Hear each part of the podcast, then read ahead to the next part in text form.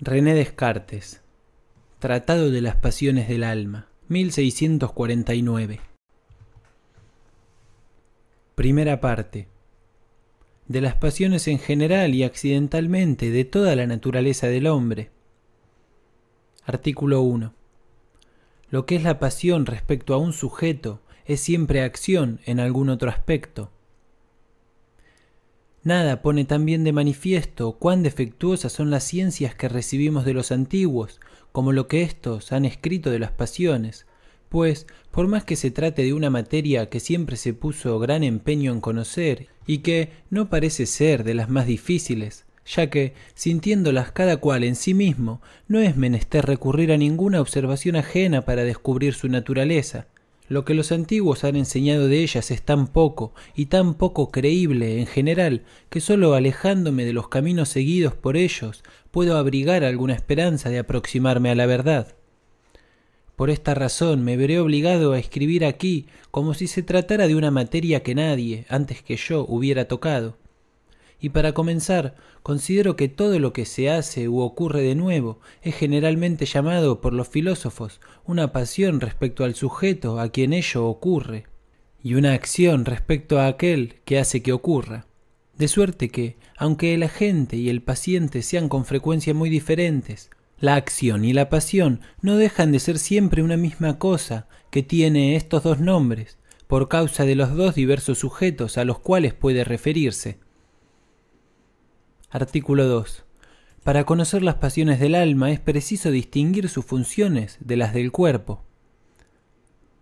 Considero además que no reparamos en que ningún sujeto obra más inmediatamente contra nuestra alma que el cuerpo al que está unido, y que por consiguiente debemos censar que lo que en ella es una pasión es generalmente en él una acción de suerte que no hay mejor camino para llegar al conocimiento de nuestras pasiones que examinar la diferencia existente entre el alma y el cuerpo, a fin de conocer a cuál de los dos se debe atribuir cada una de las funciones que hay en nosotros. Artículo 3. ¿Qué regla se debe seguir para este fin? Lo cual nos resulta muy difícil si se tiene en cuenta que todo aquello cuya existencia experimentamos en nosotros y que vemos que puede también existir en cuerpos completamente inanimados, no debe ser atribuido más que a nuestro cuerpo, y por el contrario, todo lo que hay en nosotros y que no concebimos en modo alguno pueda pertenecer a un cuerpo, debe ser atribuido a nuestra alma. Artículo 4. El calor y el movimiento de los miembros proceden del cuerpo, los pensamientos del alma. Así pues, como no concebimos que el cuerpo piense de ninguna manera, debemos creer que toda suerte de pensamientos que existen en nosotros pertenecen al alma, y como no dudamos que hay cuerpos inanimados que pueden moverse de tantas o más diversas maneras que los nuestros, y que tienen tanto o más calor, lo que la experiencia muestra en la llama, que tiene en sí misma mucho más calor y movimiento que ninguno de nuestros miembros. Debemos creer que todo el calor y todos los movimientos que hay en nosotros, en tanto o no dependen del pensamiento, no pertenecen sino al cuerpo. Artículo 5. Es erróneo creer que el alma da movimiento y calor al cuerpo con lo cual evitaremos un error muy considerable en el que han caído algunos, de suerte que, a mi juicio, es esta la primera causa de que no se hayan podido hasta ahora explicar bien las pasiones y las demás cosas pertenecientes al alma. Ello consiste en que, viendo que todos los cuerpos muertos quedan privados de calor y luego de movimientos, se ha imaginado que era la ausencia del alma lo que hacía cesar esos movimientos y ese calor y en consecuencia se ha creído sin razón que nuestro calor natural y todos los movimientos de nuestros cuerpos dependen del alma, mientras que se debía pensar, al contrario, que el alma se ausenta cuando el individuo muere, a causa de que cesa ese calor y de que se corrompen los órganos que sirven para mover el cuerpo. Artículo 6. ¿Qué diferencia existe entre un cuerpo vivo y un cuerpo muerto? Consideremos, pues, para evitar este error, que la muerte no ocurre nunca por ausencia del alma, sino porque alguna de las principales partes del cuerpo se corrompe. Y pensemos que el cuerpo de un hombre vivo difiere del de un hombre muerto como difiere un reloj u otro autómata, es decir, otra máquina que se mueve por sí misma. cuando está montado y tiene en sí el principio corporal de los movimientos para los cuales fue creado, con todo lo necesario para su funcionamiento, del mismo reloj u otra máquina, cuando se ha roto y deja de actuar el principio de su movimiento. Artículo 7. Breve explicación de las partes del cuerpo y de algunas de sus funciones. Para hacer todo esto más inteligible, explicaré aquí en pocas palabras la manera como está compuesta la máquina de nuestro cuerpo. No hay nadie ya que no sepa que hay en nosotros un corazón, un cerebro, un estómago, músculos, nervios, arterias, venas y cosas semejantes. Se sabe también que los alimentos que comemos descienden al estómago y a las tripas, donde su jugo, yendo al hígado y a todas las venas, se mezcla con la sangre que éstas contienen, aumentando así la cantidad de la misma. Los que han oído hablar de medicina, por poco que sea, saben además cómo está constituido el corazón y cómo toda la sangre de las venas puede fácilmente circular de la vena cava al lado derecho del corazón y de aquí pasar al pulmón por el vaso que finalmente de aquí a la gran arteria cuyas ramificaciones se extienden por todo el cuerpo. Y todos los que no están enteramente ciegos por la autoridad de los antiguos y que han querido abrir los ojos para examinar la opinión de Herbaues sobre la circulación de la sangre, están convencidos de que todas las venas y las arterias del cuerpo son como arroyos por donde corre la sangre continua y rápidamente, saliendo de la cavidad derecha del corazón por la vena arterial, cuyas ramificaciones se distribuyen por todo el pulmón y se unen a las de la arteria venenosa, por la cual pasa del pulmón al lado izquierdo del corazón, de aquí va luego a la gran arteria, cuyas ramificaciones, esparcidas por todo el resto del cuerpo, se unen a las ramificaciones de la vena que llevan la misma sangre a la cavidad derecha del corazón de suerte que estas dos cavidades son como esclusas para cada una de las cuales pasa toda la sangre a cada vuelta que ésta da al cuerpo. Se sabe también que todos los movimientos de los miembros dependen de los músculos y que estos músculos están opuestos unos a otros, de tal suerte que, cuando uno de ellos se contrae, tira hacia sí la parte del cuerpo a que va unido, lo cual hace distenderse al mismo tiempo el músculo opuesto. Luego, si este último se contrae, hace que el otro se destienda y atraiga hacia así la parte a que ambos están unidos. Se sabe, asimismo, que todos estos movimientos de los músculos, lo mismo que todos los sentidos, dependen de los nervios, que son como unas cuerdecitas o como unos tubitos que salen todos del cerebro y contienen, como este, cierto aire o viento muy sutil que se llama los espíritus animales. Artículo 8. ¿Cuál es el principio de todas estas funciones? Pero no es corriente saber de qué manera contribuyen estos espíritus animales y estos nervios a los movimientos y a los sentidos. Por eso, aunque ya me he referido un poco a esta cuestión en otros escritos, he de decir aquí sucintamente que, mientras vivimos, hay un calor continuo en nuestro corazón, que es una especie de fuego mantenido en él por la sangre de las venas, y que este fuego es el principio corporal de todos los movimientos de nuestros miembros. Artículo 9. ¿Cómo se produce el movimiento del corazón? Su primer efecto es que dilata la sangre de que están llenas las cavidades del corazón, y esto determina que, impelido por la necesidad de buscar mayor espacio, pase con impetuosidad de la cavidad derecha a la vena arterial y de la izquierda a la gran arteria. Luego, al cesar esa dilatación, entra inmediatamente nueva sangre de la vena cava a la cavidad derecha del corazón y de la arteria venosa a la izquierda, pues hay a la entrada de estos cuatro vasos unas membranitas dispuestas de tal modo que la sangre no puede entrar en el corazón sino por las dos últimas, ni salir más que por las otras dos la sangre nueva entra en el corazón y se rarifica inmediatamente, de la misma manera que la precedente. Y sólo en esto consiste el pulso o latido del corazón y de las arterias. De suerte que este latido se reitera tantas veces como entra sangre nueva en el corazón. Esta es también la única causa que da a la sangre su movimiento y hace que circule sin cesar muy rápidamente por todas las arterias y las venas, llevando así el calor que adquiere en el corazón a todas las demás partes del cuerpo, y les sirve de alimento. Artículo 10. ¿Cómo se producen en el cerebro los espíritus animales? Pero lo más considerable que hay en esto es que todas las partes más vivas y más sutiles de la sangre que el calor ha rarificado en el corazón entran continuamente en gran cantidad en las cavidades del cerebro. Y la razón por la cual van a parar a él antes que a ningún otro lugar es que toda la sangre que sale del corazón por la gran arteria se dirige en línea recta hacia el cerebro y que, no pudiendo entrar toda en él, debido a que no hay más que unos pasos muy estrechos, entran solo las partes más agitadas y más sutiles, mientras que el resto va a todos los demás lugares del cuerpo.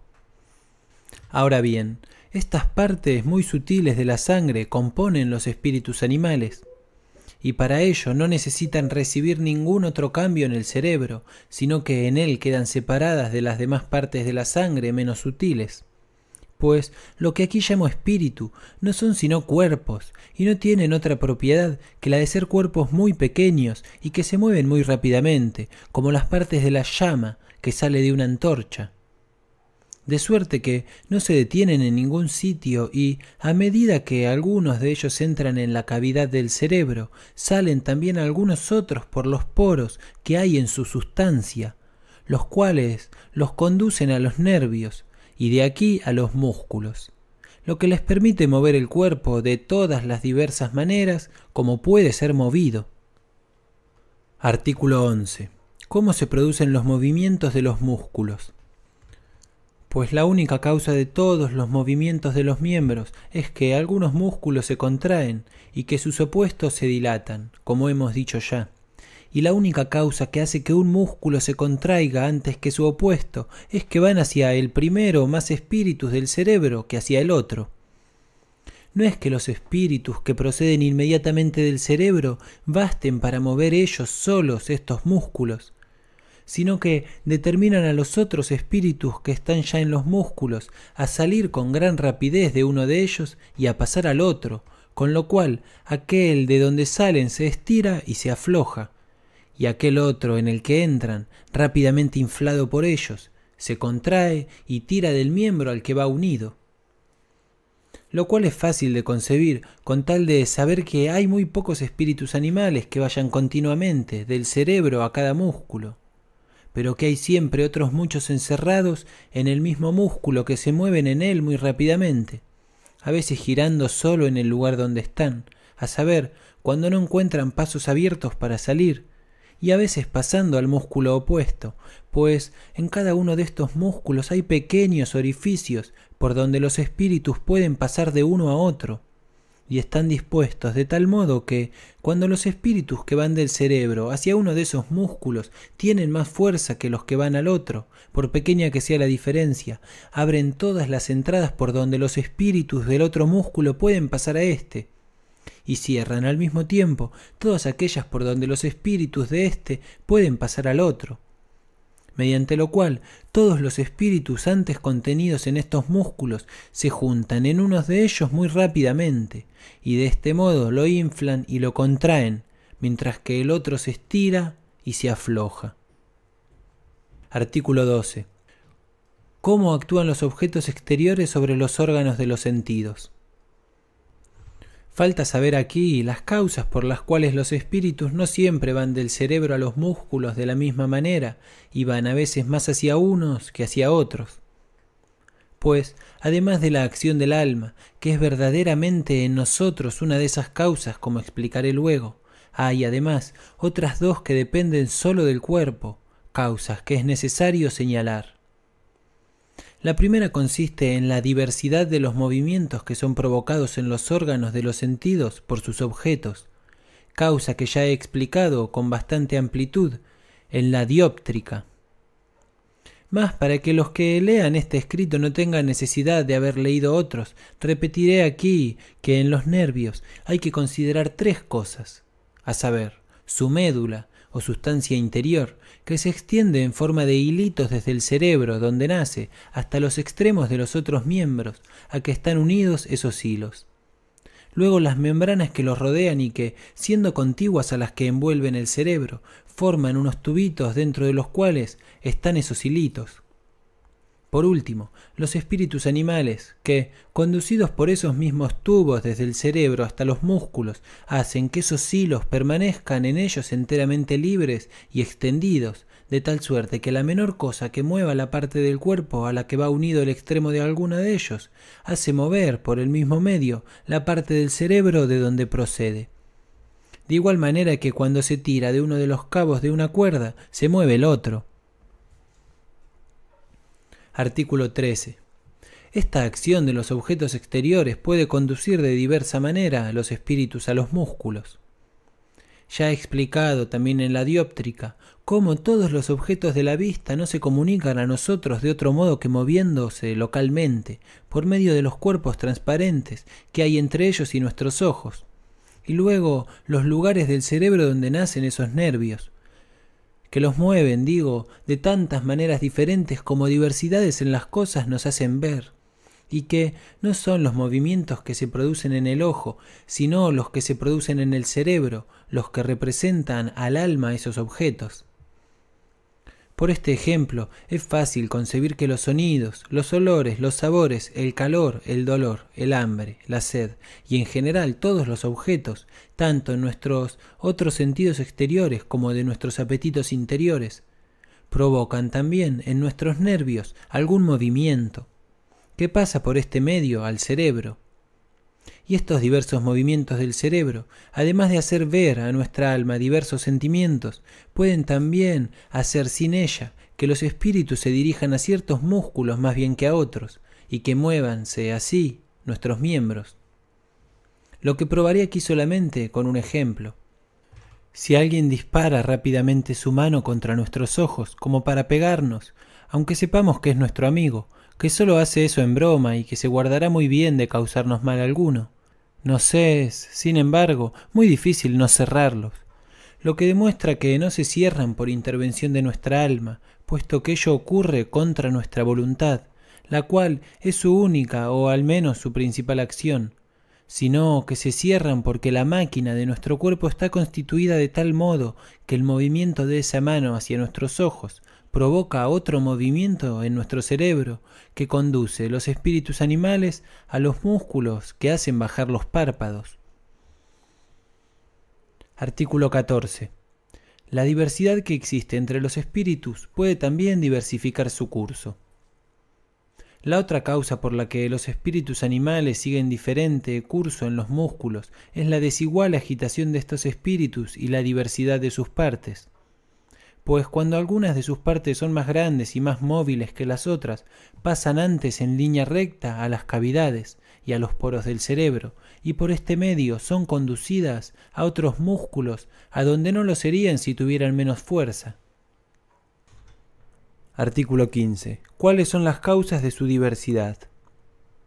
Y esta desigualdad puede proceder de las diversas materias de que están constituidas, como se ve en los que han bebido mucho vino, que los vapores de este vino, entrando rápidamente en la sangre, suben del corazón al cerebro, donde se convierten en espíritus, los cuales, más fuertes y más abundantes que los que en él se encuentran de ordinario, son capaces de mover el cuerpo de varias extrañas maneras.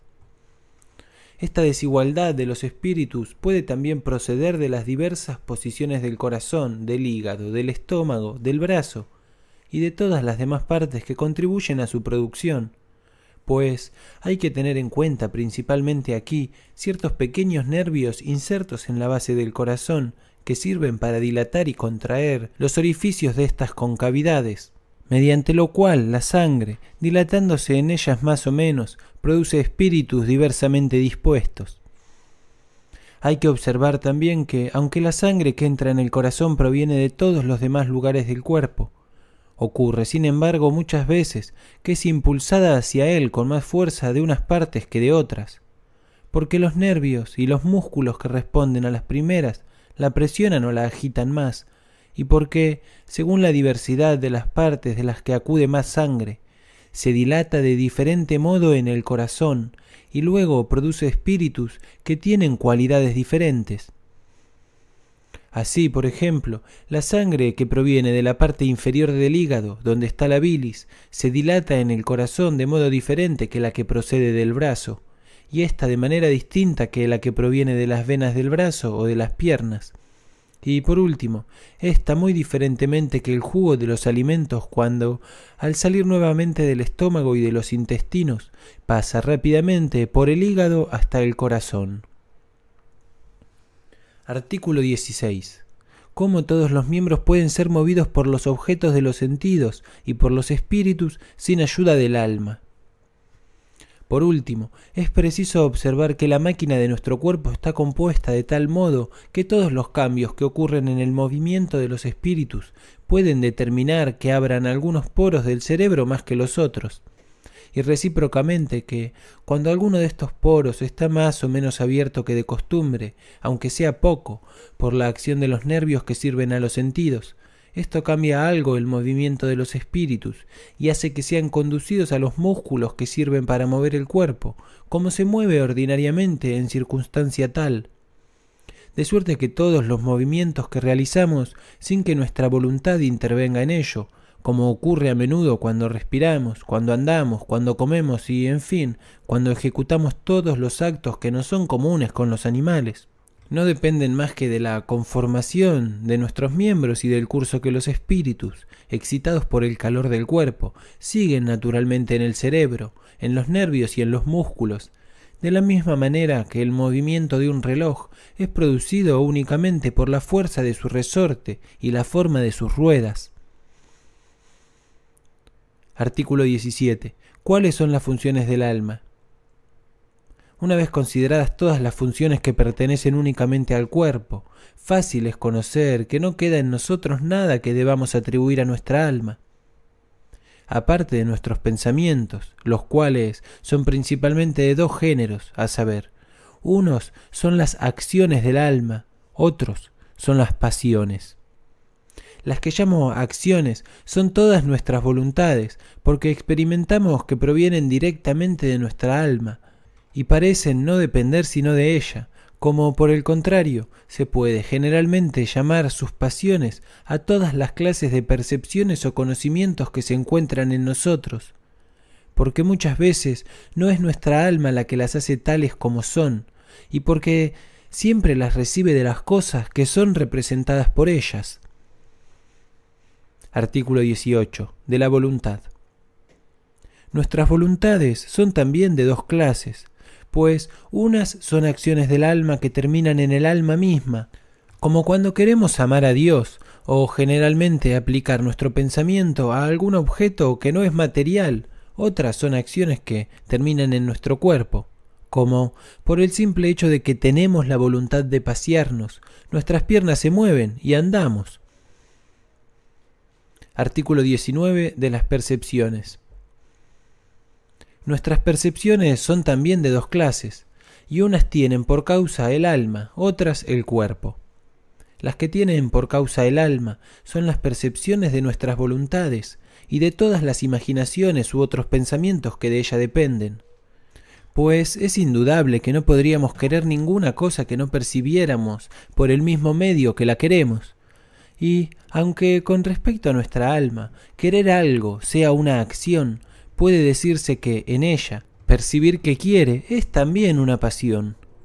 No obstante, como esta percepción y esta voluntad no son en realidad más que una misma cosa, la denominación se hace siempre por lo que es más noble, y por eso no se acostumbra llamarla una pasión, sino sólo una acción.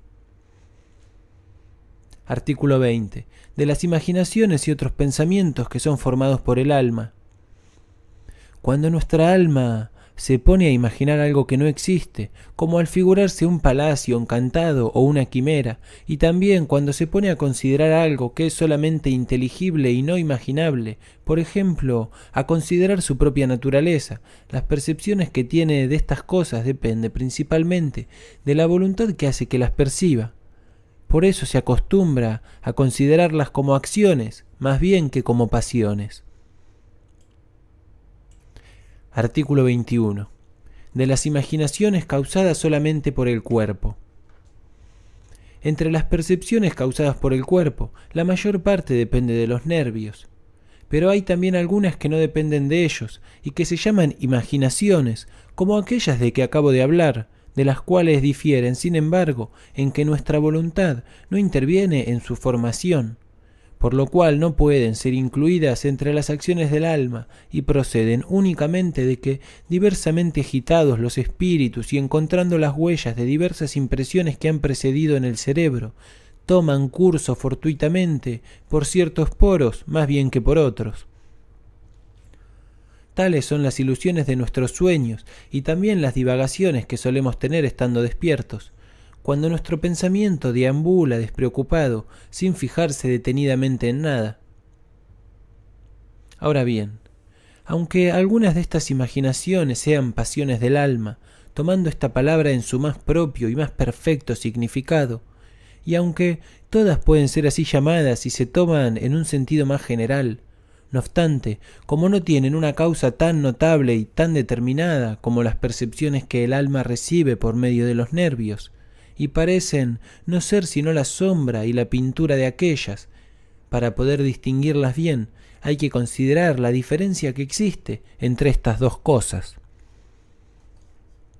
Artículo 22. De la diferencia que existe entre las percepciones. Todas las percepciones que no he explicado aún van al alma por medio de los nervios, y entre ellas hay la diferencia de que unas las referimos a objetos exteriores que impresionan nuestros sentidos y otras a nuestra alma. Artículo 23. De las percepciones que se refieren a los objetos exteriores a nosotros. Las que se refieren a cosas que están fuera de nosotros, o sea, a los objetos, de nuestros sentidos son producidas, al menos cuando nuestra opinión no es falsa, por esos objetos que, provocando algunos movimientos en los órganos de los sentidos exteriores, los provocan también por medio de los nervios en el cerebro, los cuales hacen que el alma los sienta. Así, cuando vemos la luz de una antorcha y oímos el sonido de una campana. Este sonido y esta luz son de diferentes acciones que, por el simple hecho de suscitar dos diferentes movimientos en algunos de nuestros nervios y por este medio en el cerebro, dan al alma dos sentimientos distintos, sentimientos que referimos de tal modo a los sujetos que suponemos son sus causas, que queremos ver la antorcha misma y oír la campana, no solamente sentir unos movimientos que provienen de ellas. Artículo 24. De las percepciones que se refieren a nuestro cuerpo. Las percepciones que se refieren a nuestro cuerpo o a algunas de sus partes son las que tenemos del hambre, de la sed y de nuestros demás apetitos naturales, a las cuales se puede añadir el dolor, el calor y las otras afecciones que sentimos como en nuestros miembros, y no como en los objetos exteriores a nosotros. Así podemos sentir al mismo tiempo y por medio de nuestros nervios la frialdad de nuestra mano y el calor de la llama a que se acerca, o bien, al contrario, el calor de la mano y el frío del aire a que está expuesta, sin que haya ninguna diferencia entre las acciones que nos hacen sentir el calor o el frío de nuestra mano y las que nos hacen sentir el exterior a nosotros, sino que, como una de estas acciones sobreviene a la otra, nos parece que la primera está ya en nosotros y que la que sobreviene no lo está aún, sino en el objeto que la causa. Artículo 25. De las percepciones que se refieren a nuestra alma. Las percepciones que se refieren solamente al alma son aquellas cuyos efectos se sienten como en el alma misma y de las cuales no se suele conocer ninguna causa primera a la que se puedan atribuir. Tales son los sentimientos de alegría, de cólera y otros semejantes, que son a veces provocados en nosotros por los objetos que mueven nuestros nervios, y a veces también por otras causas. Ahora bien, aunque todas nuestras percepciones, tanto las que se refieren a los objetos exteriores a nosotros, como las que se refieren a las diferentes afecciones de nuestro cuerpo, sean verdaderamente pasiones con respecto a nuestra alma, tomando esta palabra en su significado más general, se acostumbra, no obstante, limitarlas a las que se refieren al alma misma. Y no solamente estas últimas, las que yo me he propuesto explicar con el nombre de pasiones del alma. Artículo 26. Las imaginaciones que dependen únicamente del movimiento fortuito de los espíritus pueden ser tan verdaderas pasiones como las percepciones que dependen de los nervios. Hay que señalar aquí que las mismas cosas que el alma percibe por medio de los nervios pueden, todas ellas, ser también representadas por el curso fortuito de los espíritus, sin más diferencia que las impresiones que van del cerebro por los nervios son generalmente más vivas y más expresas que las que en él provocan los espíritus.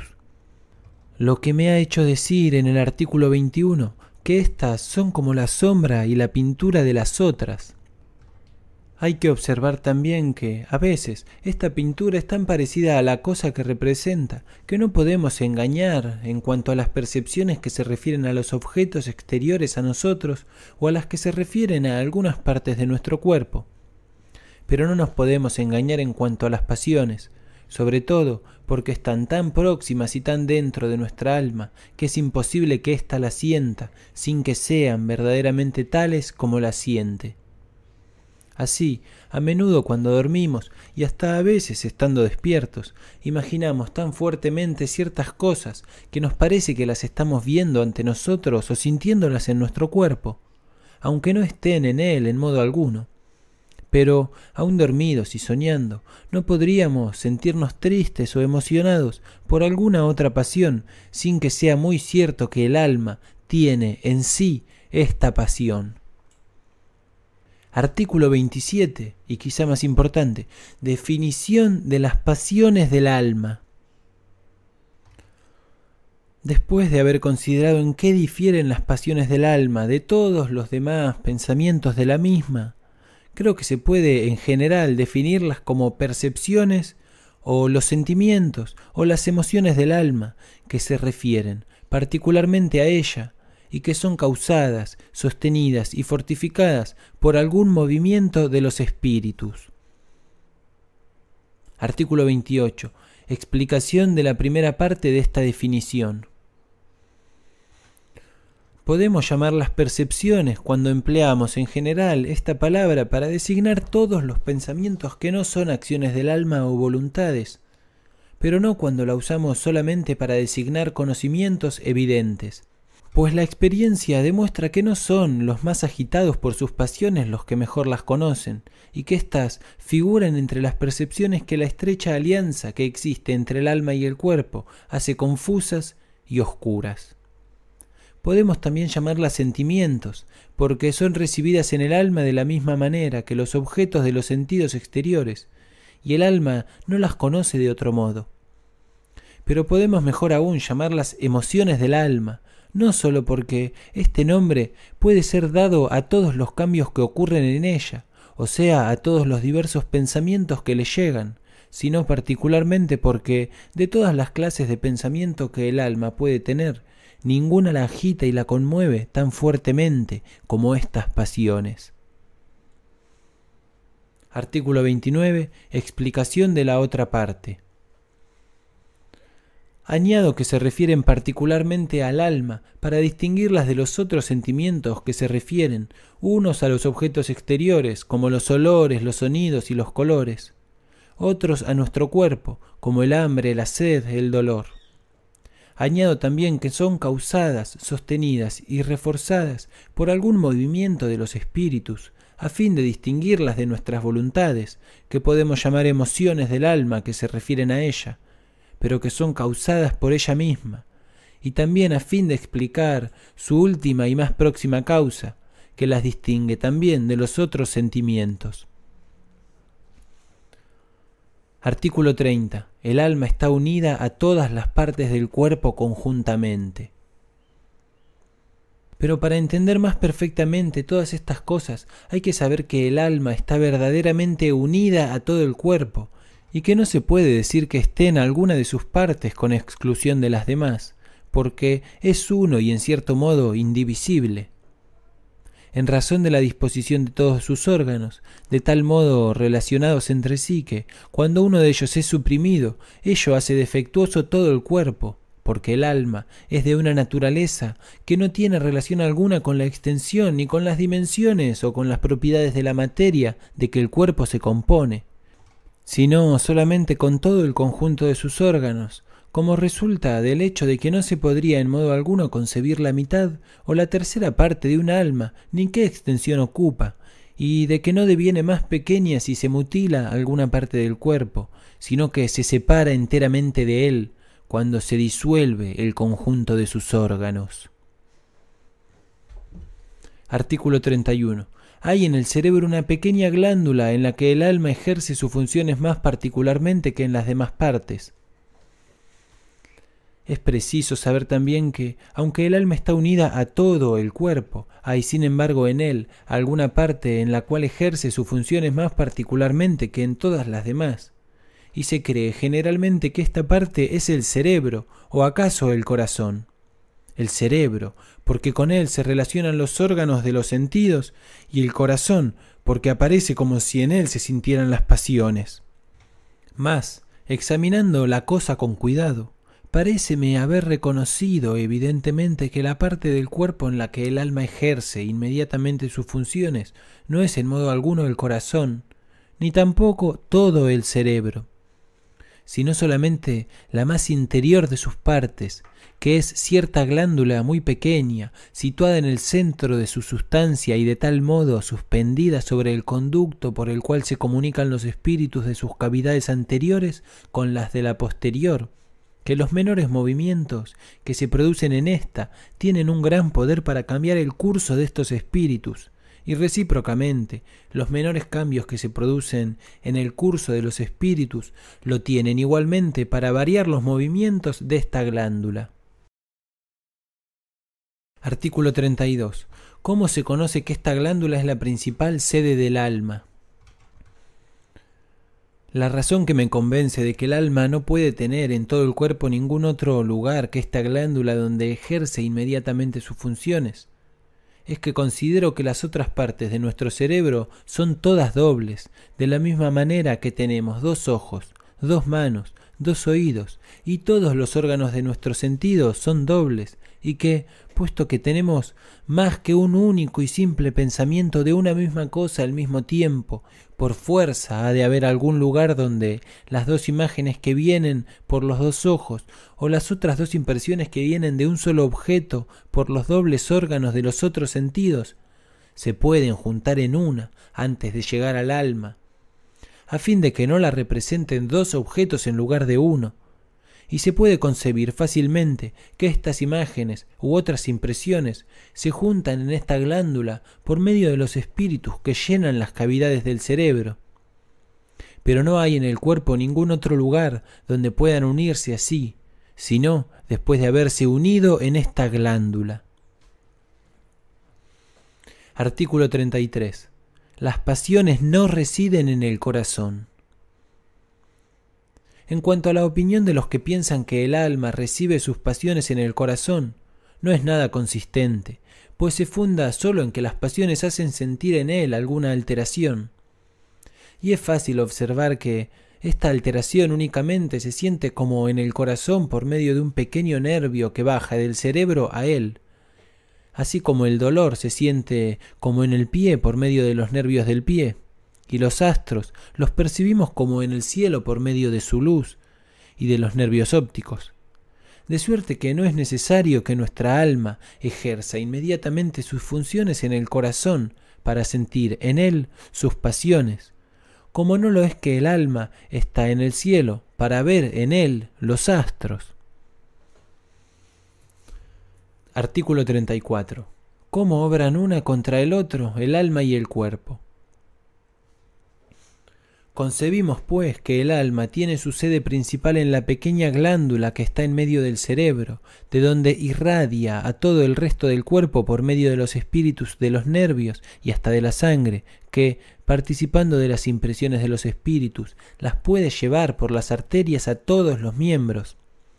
Y recordando lo dicho antes sobre la máquina de nuestro cuerpo, es decir, que los hilillos de nuestros nervios están de tal modo distribuidos en todas partes que, en los diversos movimientos que en ellos provocan los objetos sensibles, abren diversamente los poros del cerebro, y esto hace que los espíritus animales contenidos en esas cavidades entren diversamente en los músculos, mediante lo cual pueden mover los miembros de todas las diferentes maneras como éstos pueden ser movidos.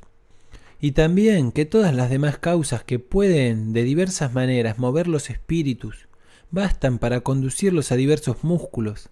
Añadamos aquí que la pequeña glándula, que es la sede principal del alma, está de tal modo suspendida entre las cavidades que contienen estos espíritus, que puede ser movida por ellos de tantas maneras diferentes como diferencias sensibles hay en los objetos, pero que puede también ser diversamente movida por el alma, la cual es de tal naturaleza que recibe tantas diferentes percepciones como diversos movimientos se producen en esta glándula.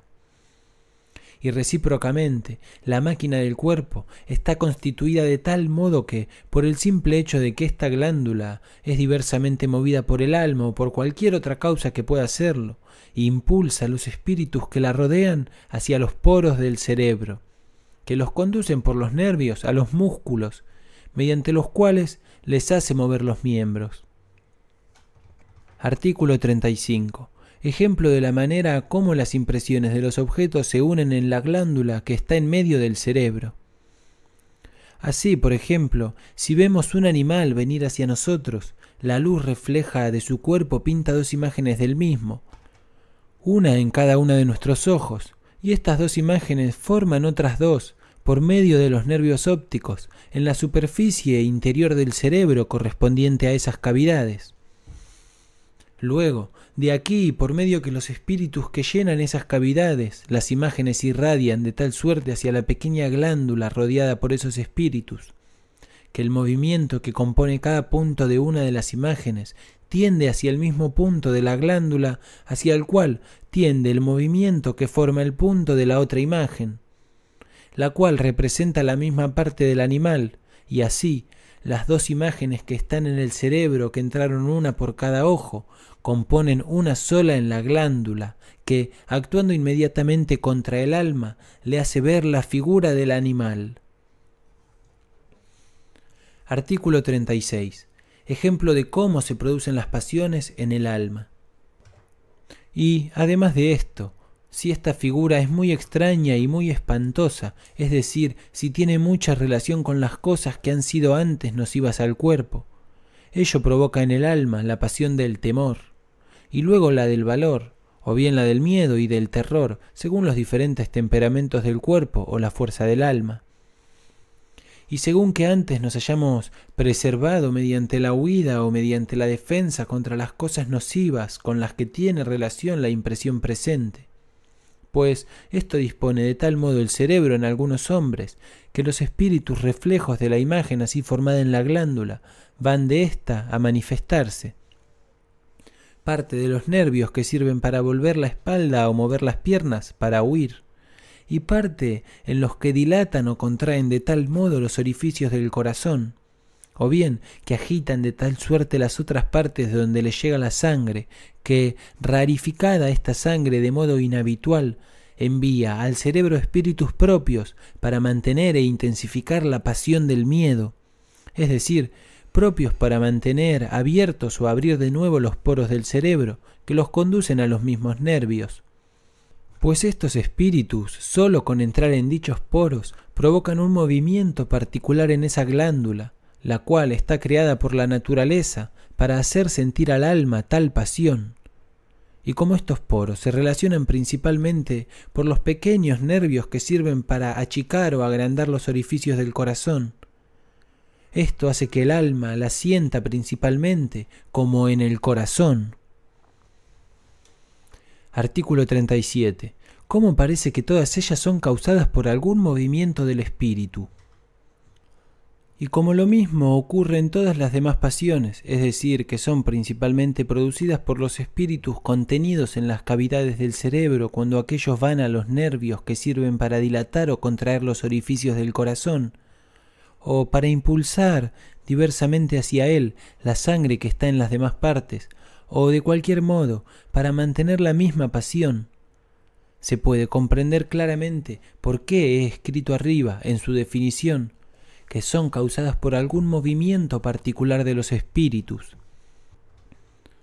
Artículo 38. Ejemplo de los movimientos del cuerpo que acompañan a las pasiones y no dependen del alma. Por otra parte, de la misma manera que el paso de estos espíritus a los nervios del corazón basta para dar movimiento a la glándula que pone el miedo en el alma, así también, por el simple hecho de que algunos espíritus van al mismo tiempo a los nervios que sirven para mover las piernas para huir, causan otro movimiento en la misma glándula, por medio de la cual el alma siente y percibe esta huida la cual puede de este modo ser provocada en el cuerpo por la simple disposición de los órganos y sin que el alma contribuya a ello. Artículo 39. Cómo una misma causa puede provocar diversas pasiones en diferentes hombres. La misma impresión que produce sobre la glándula la presencia de un objeto espantable y que causa el miedo en algunos hombres, puede provocar en otros el valor y el atrevimiento y ello se debe a que no todos los cerebros están dispuestos de la misma manera, y el mismo movimiento de la glándula, que en algunos provoca el miedo, hace que en otros espíritus entren en los poros del cerebro que los conducen, parte a los nervios que sirven para mover las manos a fin de defenderse, parte a los que mueven e impulsan la sangre hacia el corazón, para producir espíritus que continúen esta defensa y mantengan la voluntad misma. Artículo 40. ¿Cuál es el principal efecto de las pasiones? Pues es preciso observar que el principal efecto de todas las pasiones en los hombres es que incitan y disponen su alma a querer las cosas para las cuales preparan sus cuerpos. De suerte que el movimiento del miedo incita a huir, el del valor a luchar, y así en otros casos. Artículo 41. ¿Qué poder tiene el alma en relación con el cuerpo? Pero la voluntad es tan libre por naturaleza que no puede jamás ser constreñida, y de las dos clases de pensamiento que he distinguido en el alma, por una parte sus acciones, o sea, sus voluntades, por otra parte sus pasiones, tomando esta palabra en su amplio significado, que comprende toda clase de percepciones. Las primeras le pertenecen absolutamente y sólo indirectamente pueden ser modificadas por el cuerpo, mientras que las últimas dependen absolutamente de las acciones que las conducen, y sólo indirectamente pueden ser modificadas por el alma, excepto cuando ésta misma es su causa. Y toda la acción del alma consiste en que, sólo con querer algo, hace que la pequeña glándula a la que el alma va estrechamente unida se mueva de la manera necesaria para producir el efecto que esa voluntad quiere. Artículo 42 cómo encontramos en nuestra memoria las cosas que queremos recordar. Así, cuando el alma quiere recordar algo, esta voluntad hace que la glándula, inclinándose sucesivamente hacia diversos lados, impulse los espíritus hacia diversos lugares del cerebro, hasta que encuentran aquel donde están las huellas que ha dejado el objeto que se quiere recordar pues estas huellas no son otra cosa sino que los poros del cerebro por donde los espíritus salieron antes a causa de la presencia de dicho objeto, adquirieron por esto más facilidad que los otros para que los espíritus que llegan a ellos los abran nuevamente de la misma manera. De suerte que, al llegar los espíritus a estos poros, entran en ellos más fácilmente que en los otros, suscitando así un movimiento que representa al alma el mismo objeto y hace a ésta conocer que es aquel que quería recordar. Artículo 43. Cómo el alma puede imaginar, estar atenta y mover el cuerpo. Cuando el alma quiere imaginar alguna cosa no vista antes, esta abolición tiene la fuerza de hacer que la glándula se mueva de la manera requerida para empujar los espíritus hacia los poros del cerebro, por cuya abertura puede ser representada esa cosa. Cuando fija su atención para considerar algún tiempo un mismo objeto, esta abolición mantiene a la glándula inclinada durante este tiempo hacia un mismo lado. Por último, Cuando se quiere andar o mover el cuerpo de algún modo, esta abolición hace que la glándula impulse los espíritus hacia los músculos que sirven para este efecto. Artículo 44. De cómo cada abolición está naturalmente unida a algún movimiento de la glándula, pero por industria o por hábito se la puede unir a otros. Sin embargo, no siempre la voluntad de ejercer en nosotros algún movimiento o algún otro efecto es la que puede hacer que lo excitemos. Pero esto cambia según la naturaleza o el hábito, han unido de diverso modo cada movimiento de la glándula a cada pensamiento. Así, por ejemplo, si queremos que nuestros ojos se dispongan a mirar un objeto muy alejado, esta abolición hace que se dilaten las pupilas y si queremos disponerlos para mirar un objeto muy próximo, esta abolición hace que se contraigan. Pero si solo se piensa en dilatarlas, por más que se tenga voluntad en hacerlo, no se dilatan por eso, pues la naturaleza no ha unido el movimiento de la glándula, el cual sirve para impulsar los espíritus hacia el nervio óptico en la manera requerida para dilatarla o contraerla, sino más bien con la de mirar objetos distantes o próximos, y como cuando se habla no pensamos más que en el sentido de lo que queremos decir. Esto hace que movamos la lengua y los labios mucho más rápidamente y mejor que si pensamos en moverlos de todas las maneras que se requieren para proferir las mismas palabras. Porque el hábito que hemos adquirido al aprender a hablar ha hecho que juntemos la acción del alma que, por mediación de la glándula, puede mover la lengua y los labios, con la significación de las palabras que siguen a estos movimientos, mejor que con los movimientos mismos. Artículo 45. ¿Cuál es el poder del alma respecto a sus pasiones? Nuestras pasiones no pueden tampoco ser excitadas directamente ni suprimidas por la acción de nuestra voluntad, pero pueden serlo indirectamente mediante la representación de las cosas que tienen costumbre de ser unidas a las pasiones que queremos tener y que son contrarias a las que queremos rechazar. De manera que, para excitar en sí mismo el atrevimiento y desterrar el miedo, no basta tener voluntad de ello, sino que hay que dedicarse a examinar las razones, los objetos o los ejemplos que persuaden de que el peligro no es grande, de que hay siempre más seguridad en la defensa que en la huida, de que se tendrá la gloria y la alegría de haber vencido, mientras que no se puede esperar más que pesar y vergüenza de haber huido, y cosas semejantes. Artículo 46. ¿Cuál es la razón que impide que el alma pueda disponer enteramente de sus pasiones? Existe una razón particular por la que el alma no puede rápidamente cambiar o detener sus pasiones, razón que me ha permitido escribir antes en la definición de las pasiones, que son no solamente causadas, sino también sostenidas y fortalecidas por algún movimiento particular de los espíritus. Esta razón es que casi todas las pasiones van acompañadas de alguna emoción que se produce en el corazón, y por consiguiente también en toda la sangre y los espíritus de suerte que, hasta que ha cesado esta emoción, permanecen presentes en nuestro pensamiento, del mismo modo que persisten en él los objetos sensibles mientras actúan sobre los órganos de nuestros sentidos. Y así como el alma, al atender intensamente a alguna cosa, puede dejar de oír un pequeño ruido o de sentir un pequeño dolor, mas no puede dejar igualmente de oír el trueno o de sentir el fuego que quema la mano. De la misma manera, puede fácilmente superar las pequeñas pasiones, pero no puede dominar las más violentas y más fuertes mientras no se calma la emoción de la sangre y de los espíritus. Lo más que puede hacer la voluntad mientras esta emoción esté en vigor es no consentir en sus efectos y contener varios de los movimientos a que el cuerpo está dispuesto. Por ejemplo, si la cólera hace levantar la mano para pegar, la voluntad puede generalmente contenerla. Si el miedo incita a la gente a huir, la voluntad puede detenerlas.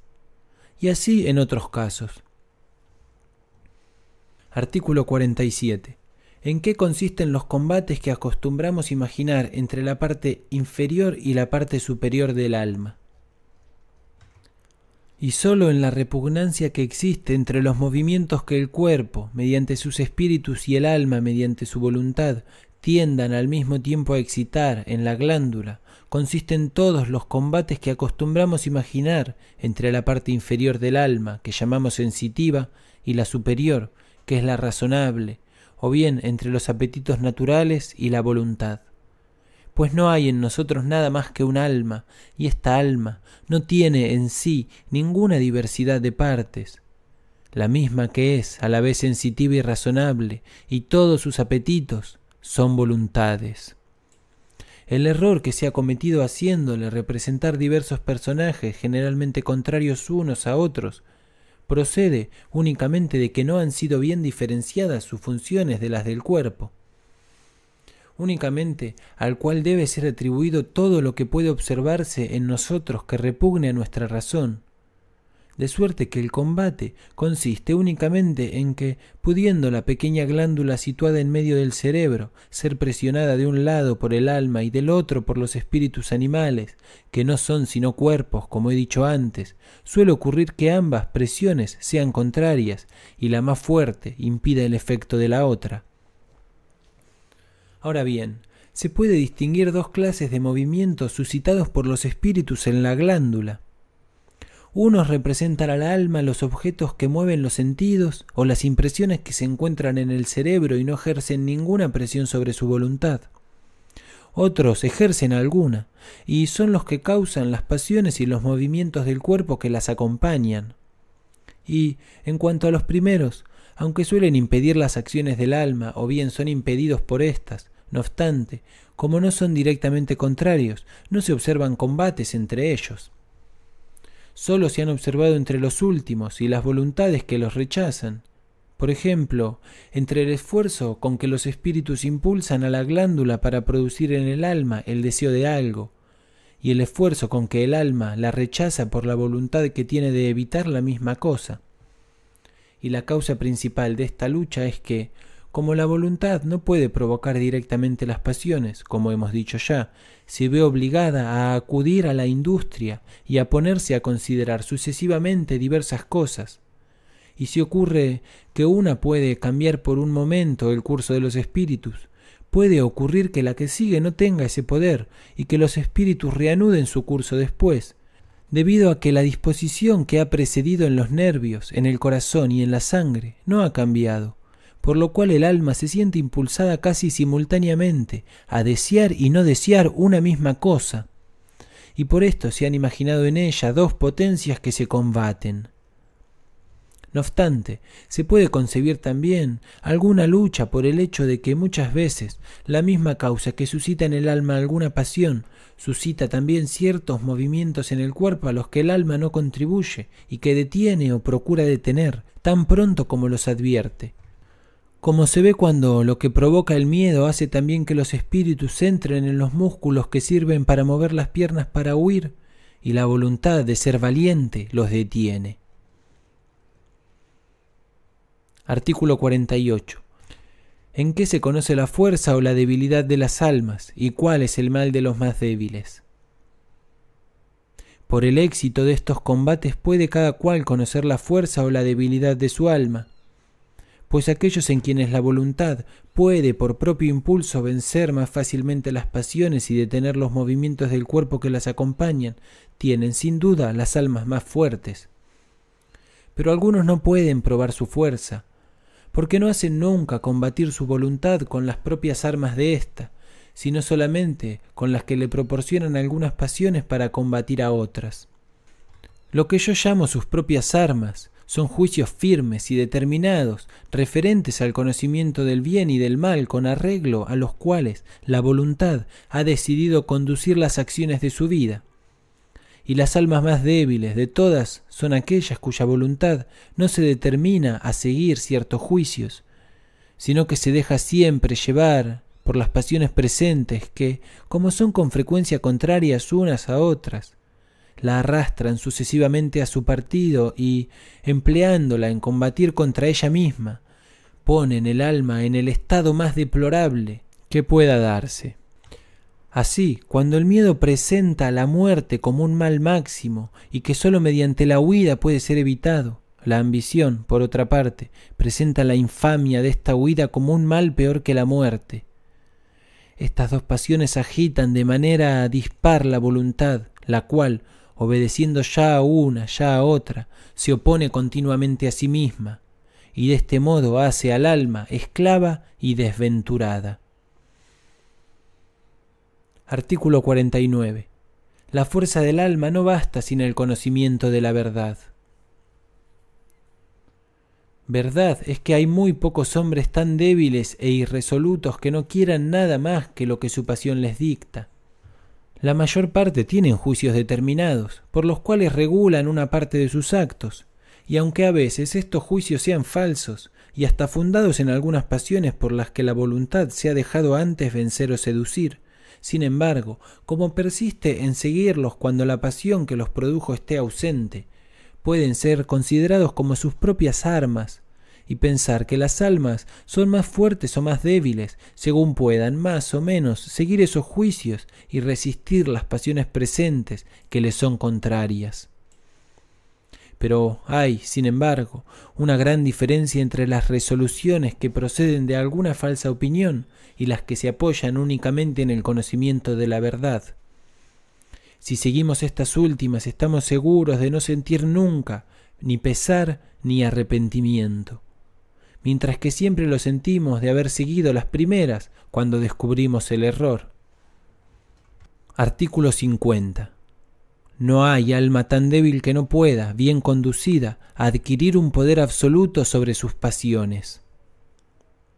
Y conviene aquí saber que, como queda dicho antes, aunque cada movimiento de la glándula parece haber sido unido por la naturaleza de cada uno de nuestros pensamientos desde el comienzo de nuestra vida, se pueden, sin embargo, unir a otros por hábito, como lo prueba la experiencia en las palabras que suscitan movimientos en la glándula, las cuales, según lo establecido por la naturaleza, no presentan al alma más que su sonido cuando son proferidas por la voz, o la figura de sus letras cuando están escritas, y que, sin embargo, por el hábito adquirido al pensar en lo que significan cuando se ha oído su sonido o visto sus letras, hacen concebir este significado más bien como la figura de sus letras o el sonido de sus sílabas. Conviene saber también que, aunque los movimientos, tanto de la glándula como de los espíritus del cerebro, que presentan al alma ciertos objetos, vayan naturalmente unidos a los que suscitan en ella ciertas pasiones, pueden, no obstante, por hábito, separarse de éstos y unirse a otros muy diferentes. E incluso este hábito puede adquirirse por una sola acción y no requiere un largo uso. Así, cuando se encuentra inesperadamente algo muy sucio en un manjar que se come con apetito, la sorpresa de este encuentro puede cambiar de tal modo la disposición del cerebro que, en lo sucesivo, la vista de este manjar nos cause siempre horror, aunque antes lo comiéramos con sumo gusto. Y lo mismo se puede observar en los animales, pues aunque carezcan de razón y acaso de todo pensamiento, hay en ellos todos los movimientos de los espíritus y de la glándula que suscitan en nosotros las pasiones, y en ellos sirven para mantener y fortalecer, o no, como en otros animales, las pasiones, sino los movimientos de los nervios y de los músculos que habitualmente las acompañan. Así, cuando un perro quiere una perdiz, tiende naturalmente a correr hacia ella, y cuando oye disparar una escopeta, este ruido le incita naturalmente a huir. Sin embargo, si adiestra a los perros de caza de tal suerte que el ver una perdiz les hace detenerse, mientras que el ruido que oyen después cuando se dispara a la perdiz les hacen correr a buscarla. Ahora bien, es conveniente saber estas cosas para que cada cual adquiera el valor de estudiar y vigilar sus pasiones, pues si se puede con un poco de industria cambiar los movimientos del cerebro en los animales desprovistos de razón, es evidente que mejor se puede conseguirlo en los hombres y que incluso los que tienen las almas más débiles podrían adquirir un dominio muy absoluto sobre todas sus pasiones, sabiendo adiestrarlas y conducirlas. Segunda parte. Del número y del orden de las pasiones y explicación de las seis primarias. Artículo 51. ¿Cuáles son las primeras causas de las pasiones?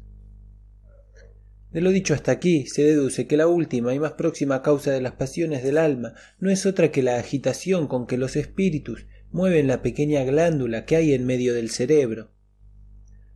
Pero no basta esto para poder distinguir las unas de otras. Hay que buscar sus fuentes y examinar sus primeras causas.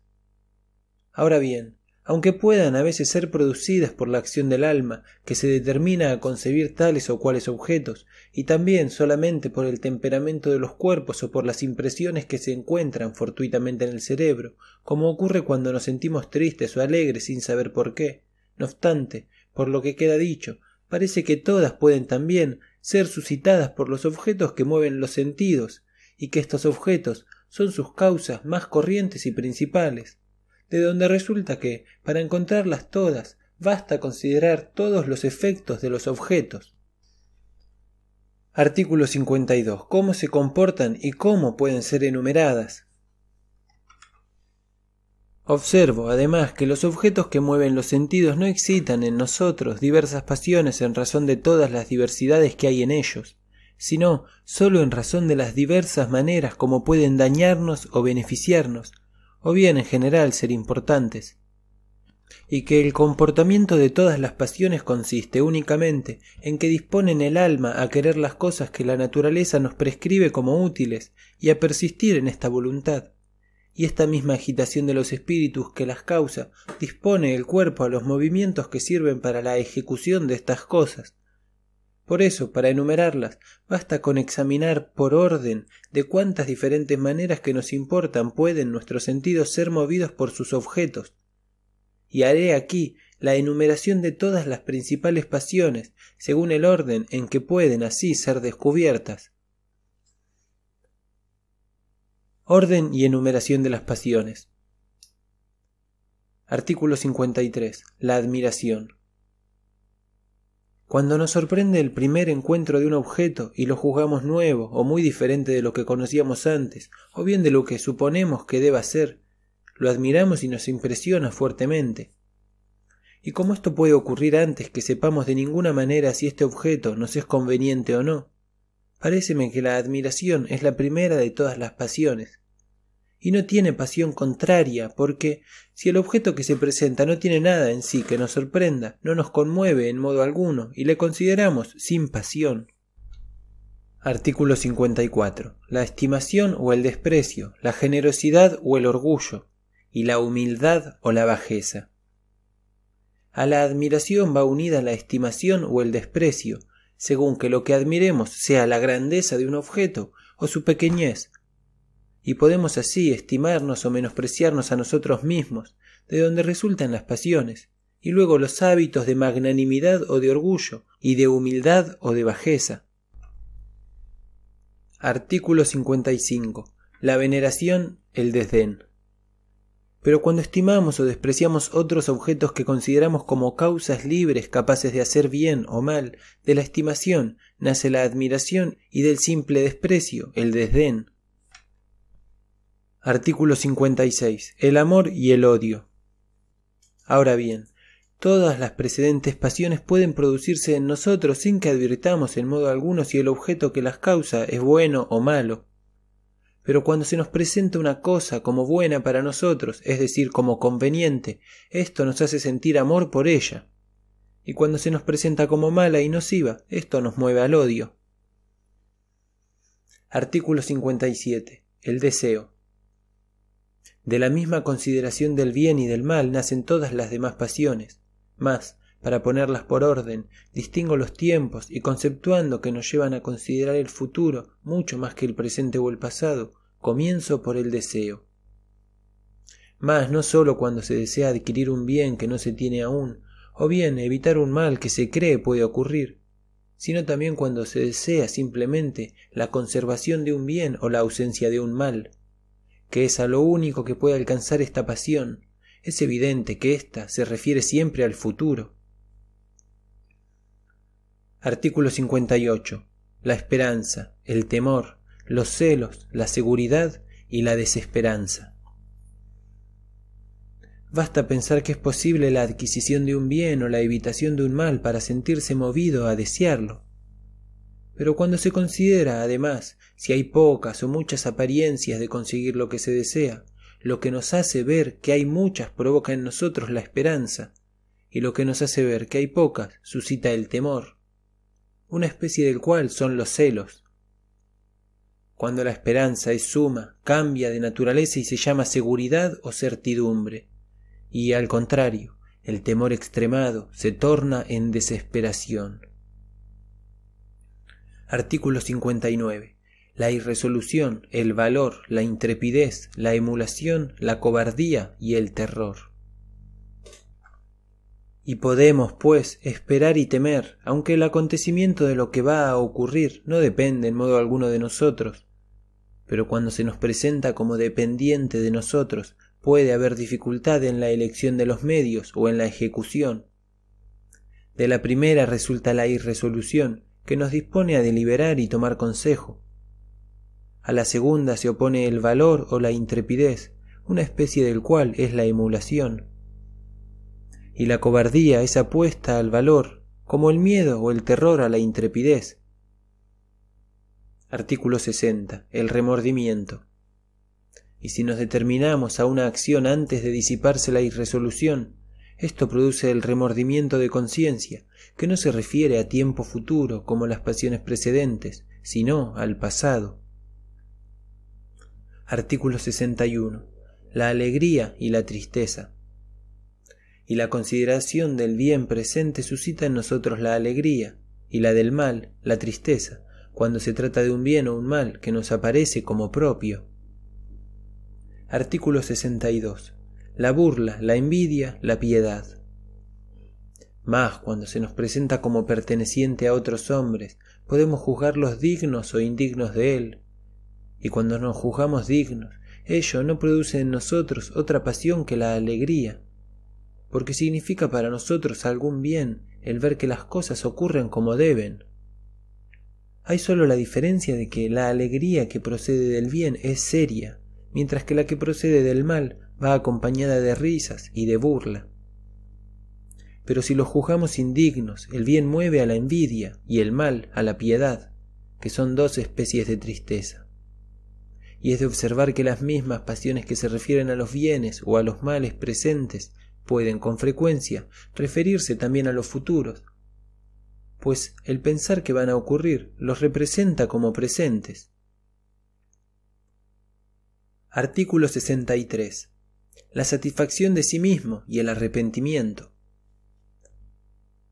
Podemos también considerar la causa del bien o del mal, tanto presente como pasado, y el bien que nosotros mismos hemos hecho nos produce una satisfacción interior que es la más dulce de todas las pasiones, mientras que el mal produce el arrepentimiento, que es la más amarga. Artículo 64 la simpatía y el agradecimiento. Mas el bien que han hecho otros da lugar a que sintamos simpatía hacia ellos, aunque no nos lo hayan hecho a nosotros, y si es a nosotros, a la simpatía se une el agradecimiento. Artículo 65. La indignación y la ira. De la misma manera, el mal hecho por otros, no siendo contra nosotros mismos, nos produce sólo indignación, y cuando es contra nosotros, nos mueve también a la ira. Artículo 66. La gloria y la vergüenza. Por otra parte, el bien que está o que ha estado en nosotros, en cuanto afecta a la opinión que los demás pueden tener de nosotros, nos produce vanagloria, y el mal, la vergüenza. Artículo 67. El hastío, la añoranza, la alegría y a veces la duración del bien causa el hastío o la saciedad, mientras que la del mal disminuye la tristeza. Por último, del bien pasado proviene la añoranza, que es una especie de tristeza, y del mal pasado proviene la alegría, que es una especie de gozo. Artículo 68. ¿Por qué esta enumeración de las pasiones es diferente de la comúnmente aceptada? He aquí el orden que me parece el mejor para enumerar las pasiones. Sé que en ella me alejo de la opinión de cuantos han escrito sobre esto, pero mi discrepancia está muy justificada, pues ellos deducen su enumeración de que distinguen en la parte sensitiva del alma dos apetitos, que llaman respectivamente concupiscible e irascible. Y como yo no encuentro en el alma ninguna distinción de partes, como he dicho, esa diferencia me parece que sólo significa que hay en ella dos facultades, una de desear y otra de rechazar. Y puesto que el alma tiene de la misma manera las facultades de admirar, de amar, de esperar, de temer y de recibir en sí cada una de las demás pasiones, o de realizar las acciones a que la impulsan esas pasiones, no veo por qué han querido adscribirlas todas a la concupiscencia o a la ira. Aparte que su enumeración no comprende todas las principales pasiones, como creo que las comprende ésta. Hablo solo de las principales, pues se podría distinguir otras varias más particulares, y su número es indefinido. Artículo 69. Hay solo seis pasiones primarias. Mas el número de las simples y primarias no es muy grande, pues examinando todas las que he enumerado, es fácil observar que sólo hay seis que lo sean, a saber, la admiración, el odio, el amor, el deseo, la alegría y la tristeza, y que todas las demás son compuestas de alguna de estas seis o son especies de las mismas. Por eso, para evitar que el gran número embarace a los lectores, trataré aquí separadamente de las seis primarias, y después indicaré de qué manera se originasen de éstas todas las demás. Artículo 70. De la admiración, su definición y su causa. La admiración es una súbita sorpresa del alma que hace a ésta considerar con atención los objetos que le parecen raros y extraordinarios. Es producida, pues, primeramente, por la impresión que se tiene en el cerebro, que representa el objeto como raro y, por consiguiente, digno de ser atentamente considerado. Luego, por el movimiento de los espíritus, dispuestos por esta impresión a dirigirse con gran fuerza al lugar del cerebro donde se encuentra para reforzarla y conservarla en él, como también esa impresión los dispone a pasar del cerebro a los músculos que sirven para mantener los órganos de los sentidos en la misma situación en que están, a fin de que éstos la sostengan. Si por ello se ha producido. Artículo 71. En esta pasión no se produce ningún cambio en el corazón ni en la sangre y esta pasión tiene la particularidad de que no se observa que vaya acompañada de ningún cambio en el corazón ni en la sangre, como ocurre en las demás pasiones. La razón es que, no teniendo por objeto el bien ni el mal, sino solamente el conocimiento de la cosa que se admire, no tiene relación con el corazón y la sangre, de los que depende todo el bien del cuerpo, sino solamente con el cerebro, donde están los órganos de los sentidos que sirven para este conocimiento. Artículo 72. ¿En qué consiste la fuerza de la admiración? Lo cual no impide que la admiración tenga mucha fuerza por causa de la sorpresa, es decir, de la producción súbita e inopinada que cambia el movimiento de los espíritus, sorpresa que es propia y particular de esta pasión. De suerte que cuando se encuentra en otras, como suele encontrarse en casi todas y aumentarlas, es que la admiración va unida a ellas, y la fuerza depende de dos cosas, de la novedad y de que el movimiento que produce tiene desde el comienzo toda su fuerza. Pues es indudable que tal movimiento produce más efecto que los que, débiles al principio y aumentando solo poco a poco, pueden ser desviados fácilmente. También es cierto que los objetos de los sentidos, que son nuevos, impresionan al cerebro en ciertas partes en las cuales no suelen ser impresionados y que como estas partes son más tiernas y menos firmes que las endurecidas por la agitación frecuente, esto aumenta el efecto de los movimientos que los objetos provocan en ellas. Lo cual no resulta increíble si se considera que una razón análoga hace que estando las plantas de nuestros pies acostumbradas a un roce bastante rudo, por el peso del cuerpo que soportan, sentimos muy poco este roce cuando andamos mientras que otro mucho menor y más suave, haciéndoles cosquillas, nos resulta casi insoportable, debido a que no nos es habitual. Artículo 73. ¿Qué es el pasmo?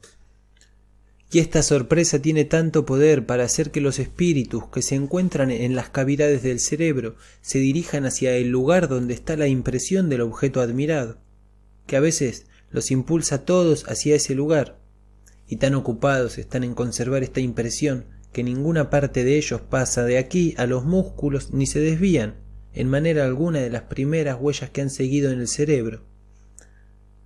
Y esto hace que todo el cuerpo permanezca inmóvil, como una estatua, y que no se pueda apreciar del objeto más que la primera fase que de él se presentó, ni por consiguiente adquirir un conocimiento de él más particular. Esto es lo que se llama generalmente estar pasmado, y el pasmo es un exceso de admiración, siempre malo. Artículo 74. ¿En qué son útiles todas las pasiones y en qué nocivas? Ahora bien, Fácil es deducir de todo lo dicho hasta aquí que la utilidad de todas las pasiones no consiste sino en que fortalecen y conservan en el alma pensamientos que conviene que conserve y que sin ellas podrán borrarse fácilmente. Y todo el mal que pueden causar consiste en que fortalezcan y conserven estos pensamientos más de lo necesario, o bien fortalezcan y conserven otros en los que no conviene detenerse. Artículo 75 en qué consiste particularmente la admiración. Y puede decirse, en particular, que la admiración que es útil en que hace que aprendamos y retengamos en la memoria las cosas que antes ignorábamos, pues admiramos lo que nos parece raro y extraordinario, y nada puede parecernos tal si no es porque lo hemos ignorado, o también porque es diferente de las cosas que hemos sabido, pues precisamente por esta diferencia se llama extraordinario, Ahora bien, aunque una cosa que nos era desconocida se presente de nuevo a nuestro entendimiento o a nuestros sentidos, no por eso la retenemos en nuestra memoria, a no ser que la idea que de ella tenemos sea reforzada en nuestro cerebro por alguna pasión o también por el esfuerzo de nuestro entendimiento. Que nuestra voluntad determina a una atención y reflexión especiales, y las demás pasiones pueden servir para hacer que se adviertan las cosas que parecen buenas o malas, más por las que parecen solamente raras no sentimos sino admiración. Por eso vemos que los que no tienen ninguna inclinación natural a esta pasión son generalmente muy ignorantes. Artículo 76. ¿En qué puede ser nociva y cómo se puede remediar su defecto y corregir su exceso? Pero mucho más a menudo acontece admirar demasiado y pasmarse al ver cosas que no merecen sino muy poco o nada para repararse en ellas. Cuanto más admirables, poco ni mucho. Por eso, aunque es bueno haber nacido con alguna tendencia a esta pasión, porque ello nos dispone al conocimiento de las ciencias, debemos, sin embargo, procurar luego liberarnos de ella lo más posible, pues es fácil remediar su falta mediante una reflexión y atención particulares, a la que nuestra voluntad puede siempre obligar a nuestro entendimiento cuando juzgamos que la cosa que se presenta lo merece. Mas para evitar la excesiva admiración no hay otro remedio que adquirir el conocimiento de varias cosas y ejercitarse en el examen de todas las cosas que pueden parecernos raras y extrañas. Artículo 77. No son los más estúpidos ni los más inteligentes los más inclinados a la admiración. Por lo demás, aunque los únicos naturalmente incapaces de admiración son los necios y estúpidos, no quiere decir esto que los más inteligentes sean siempre los más inclinados a admirar. Los más inteligentes son los que, aunque posean un sentido común bastante bueno, no tienen, sin embargo, gran opinión de su propia suficiencia. Artículo 78. El exceso de esta pasión puede tornarse en hábito si no se acude a corregirlo.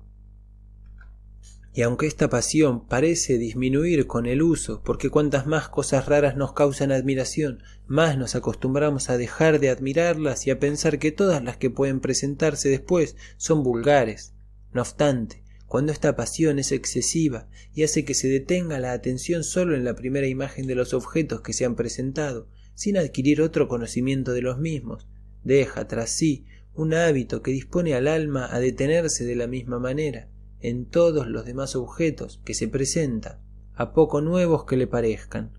Y esto es lo que provoca la enfermedad de los que son ciegamente curiosos, es decir, de los que buscan la rareza solo por admirarla y no por conocerla. Pues poco a poco se van tornando tan admirativos que lo mismo se parecen en cosas de ninguna importancia que en aquellas cuya imagen es más útil. Artículo 79. Definiciones del amor y del odio. El amor es una emoción del alma causada por el movimiento de los espíritus que la incita a unirse de voluntad a los objetos que parece serle convenientes. Y el odio es una emoción causada por los espíritus que incita al alma a querer separarse de los objetos que se la presentan como nocivos. Digo que estas emociones son causadas por los espíritus para distinguir el amor y el odio, que son pasiones y dependen del cuerpo tanto de los juicios que mueven también al alma a unirse de voluntad con las cosas que estima buenas y a separarse de las que estima malas, como de las emociones que éstos provocan por sí solos en el alma. Artículo 80. ¿Qué es unirse o separarse de voluntad?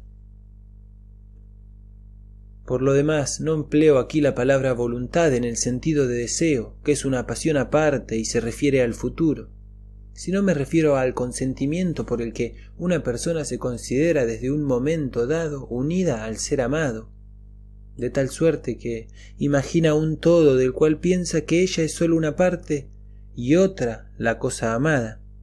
Y al contrario, el que siente odio se considera como un todo enteramente separado de la cosa por la cual siente aversión.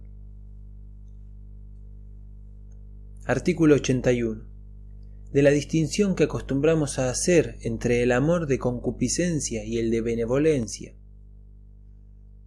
Ahora bien, se distinguen generalmente dos clases de amor, una de las cuales se llama amor de benevolencia, o sea que incita a querer el bien para el ser amado, la otra se llama amor de concupiscencia, o sea que incita a desear el objeto que amamos. Pero yo creo que esta distinción se refiere sólo a los efectos del amor, y no a su esencia, pues desde el momento en que nos sentimos unidos de voluntad a algún objeto, cualquiera que sea su naturaleza, sentimos hacia él inclinación generosa. Es decir, que unimos también a él de voluntad las cosas que creemos le son convenientes, lo cual es uno de los principales efectos del amor. Y sojuzgamos que es un bien poseerlo o unirse a él de otro modo que de voluntad. Lo deseamos, lo cual es, asimismo, uno de los más ordinarios efectos del amor. Artículo 82.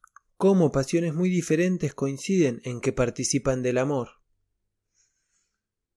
No es necesario distinguir tantas especies de amor como objetos diversos se pueden amar, pues, por ejemplo, aunque sean muy diferentes entre sí las pasiones de un ambicioso por su gloria, de un borracho por el vino, de un bruto por una mujer a la que quiere violar, de un hombre de honor por su amigo o por su amante, y de un buen padre por sus hijos. No obstante, en cuanto participan del amor, son parecidos. Pero en los cuatro primeros no hay amor sino por la posesión de los objetos a los que se refiere su pasión, y no por los objetos mismos, por los cuales sienten solamente deseo mezclado con otras pasiones particulares mientras que el amor que un buen padre siente por sus hijos es tan puro que no desea obtener nada de ellos y no quiere poseerlos de otro modo que como lo hace, ni unirse a ellos más estrechamente de lo que ya está, sino que, considerándolos como otros él mismo, procura el bien de ellos como el suyo propio, e incluso con más celo, porque pareciéndole que él y ellos constituyen un todo del cual no es él la mejor parte, prefiere a menudo los intereses de ellos antes que los suyos, y no teme perderse por salvarlos. El afecto que las personas de honor sienten por sus amigos es de esta naturaleza, aunque rara vez sea tan perfecto, y el que sienten por su amada participa mucho de aquello, pero un poco también de la otra. Artículo 83. De la diferencia que existe entre el simple afecto, la amistad y la devoción. Paréceme que con mejor razón se puede distinguir el amor por el grado de estimación de lo que amamos en comparación con nosotros mismos, pues cuando estimamos el objeto de nuestro amor menos que a nosotros mismos, sólo sentimos por él un simple afecto. Cuando lo estimamos igual, se llama amistad, y cuando lo estimamos más que a nosotros mismos, la pasión que sentimos puede ser llamada devoción. Así se puede sentir afecto por una flor, por un pájaro, por un caballo, pero a menos de tener trastornado el entendimiento, sólo por los hombres se puede sentir amistad, y de tal modo son ellos el objeto de esta pasión, que no hay hombre tan imperfecto que no se pueda sentir por él una amistad muy perfecta cuando se es amado por él y se tiene el alma verdaderamente noble y generosa, según explicaremos luego en el artículo 144 y en el 146. En cuanto a la devoción, su principal objeto es, sin duda, la soberana divinidad, a la cual no se puede por menos de ser devoto cuando se la conoce como es debido. Pero se puede también tener devoción por su príncipe, por su país, por su ciudad y hasta por un hombre determinado cuando se le estima mucho más que a uno mismo. Ahora bien, la diferencia que hay entre estas tres clases de amor se manifiesta principalmente por sus efectos, pues considerándonos en todas unidos a la cosa amada, estamos siempre dispuestos a abandonar la parte menor del todo que formamos con ella para conservar la otra. Lo cual hace que, en el simple afecto, nos preferimos siempre a lo que amamos, y en cambio, en la devoción, preferimos de tal modo la cosa amada a nosotros mismos, que no tememos la muerte por conservarla, de lo cual se han dado a menudo ejemplos en personas que se han expuesto a una muerte segura por la defensa de su príncipe o de su ciudad, y también a veces por personas particulares a las que se habían consagrado. Artículo 84. No hay tantas especies de odio como de amor. Por otra parte, aunque el odio sea directamente opuesto al amor, no se distinguen en aquel tantas especies, porque la diferencia que hay entre los males de los que la voluntad nos separa no se nota tanto como advertimos la que existe entre los bienes a los que estamos unidos. Artículo 85. De la complacencia y del horror. Y sólo encuentro una distinción considerable que sea análoga en uno y otro, consiste en que los objetos tanto del amor como del odio puede conocerlos el alma por los sentidos exteriores o bien por los interiores y por su propia razón, pues llamamos generalmente bien o mal a lo que nuestros sentidos anteriores o nuestra razón nos hacen juzgar conveniente o contrario a nuestra naturaleza. Pero llamamos feo o bello a lo que se nos presenta por nuestros sentidos exteriores, principalmente el de la vista, que es considerado él, él solo, el más importante que todos los demás de donde nacen dos especies de amor, la que sentimos por las cosas buenas y la que sentimos por las bellas, a lo cual se puede dar el nombre de complacencia, para no confundirla con la otra, ni tampoco con el deseo, al cual se le suele dar el nombre de amor. Y de aquí nacen de la misma manera dos especies de odio, una de las cuales se refiere a las cosas malas, la otra a las feas. Y esta última podemos llamarla horror o aversión, para distinguirla. Pero lo más interesante aquí es que estas pasiones de complacencia y de horror suelen ser violentas, más violentas que las otras especies de amor o de odio, porque lo que llega al alma por los sentidos la impresiona más fuertemente que lo que se presenta en su razón, y que todas ellas son generalmente menos verdaderas, de suerte que, de todas las pasiones, son éstas las que más engañan y de las que con más cuidado debemos guardarnos. Artículo 86. Definición del deseo. La definición del deseo es una agitación del alma causada por los espíritus que la disponen a querer para el futuro la cosa que le parece conveniente. Así, no se desea sólo la presencia del bien ausente, sino también la conservación del presente, y además la ausencia del mal, tal del que se padece ya como del que creemos que podemos recibir en el futuro. Artículo 87. Es una pasión que no tiene contraria. Ya sé que generalmente en la escuela se opone la pasión que tiende a buscar el bien, a la cual únicamente se llama deseo, a la que tiende a evitar el mal, que se llama aversión. Pero como no hay ningún bien cuya privación no sea un mal, ni ningún mal considerado como una cosa positiva cuya privación no sea un bien, y como buscando, por ejemplo, las riquezas, se huye necesariamente de la pobreza, huyendo de las enfermedades se busca la salud y así sucesivamente. Paréceme que es siempre un mismo movimiento que lleva a buscar el bien y al mismo tiempo a huir del mal que le es contrario. Observo solamente en él la diferencia de que el deseo que se tiene cuando se tiende hacia algún bien va acompañado de odio, de temor y de tristeza, y esto hace que se le juzgue contrario a sí mismo. Mas, si lo consideramos cuando se refiere al mismo tiempo a algún bien para buscarlo o al mal opuesto para evitarlo, podemos ver muy evidentemente que es una sola y misma pasión la que hace uno y otro. Artículo 88. ¿Cuáles son las diversas especies? Más razonable será distinguir el deseo en tantas especies diversas como objetos diversos deseados existen.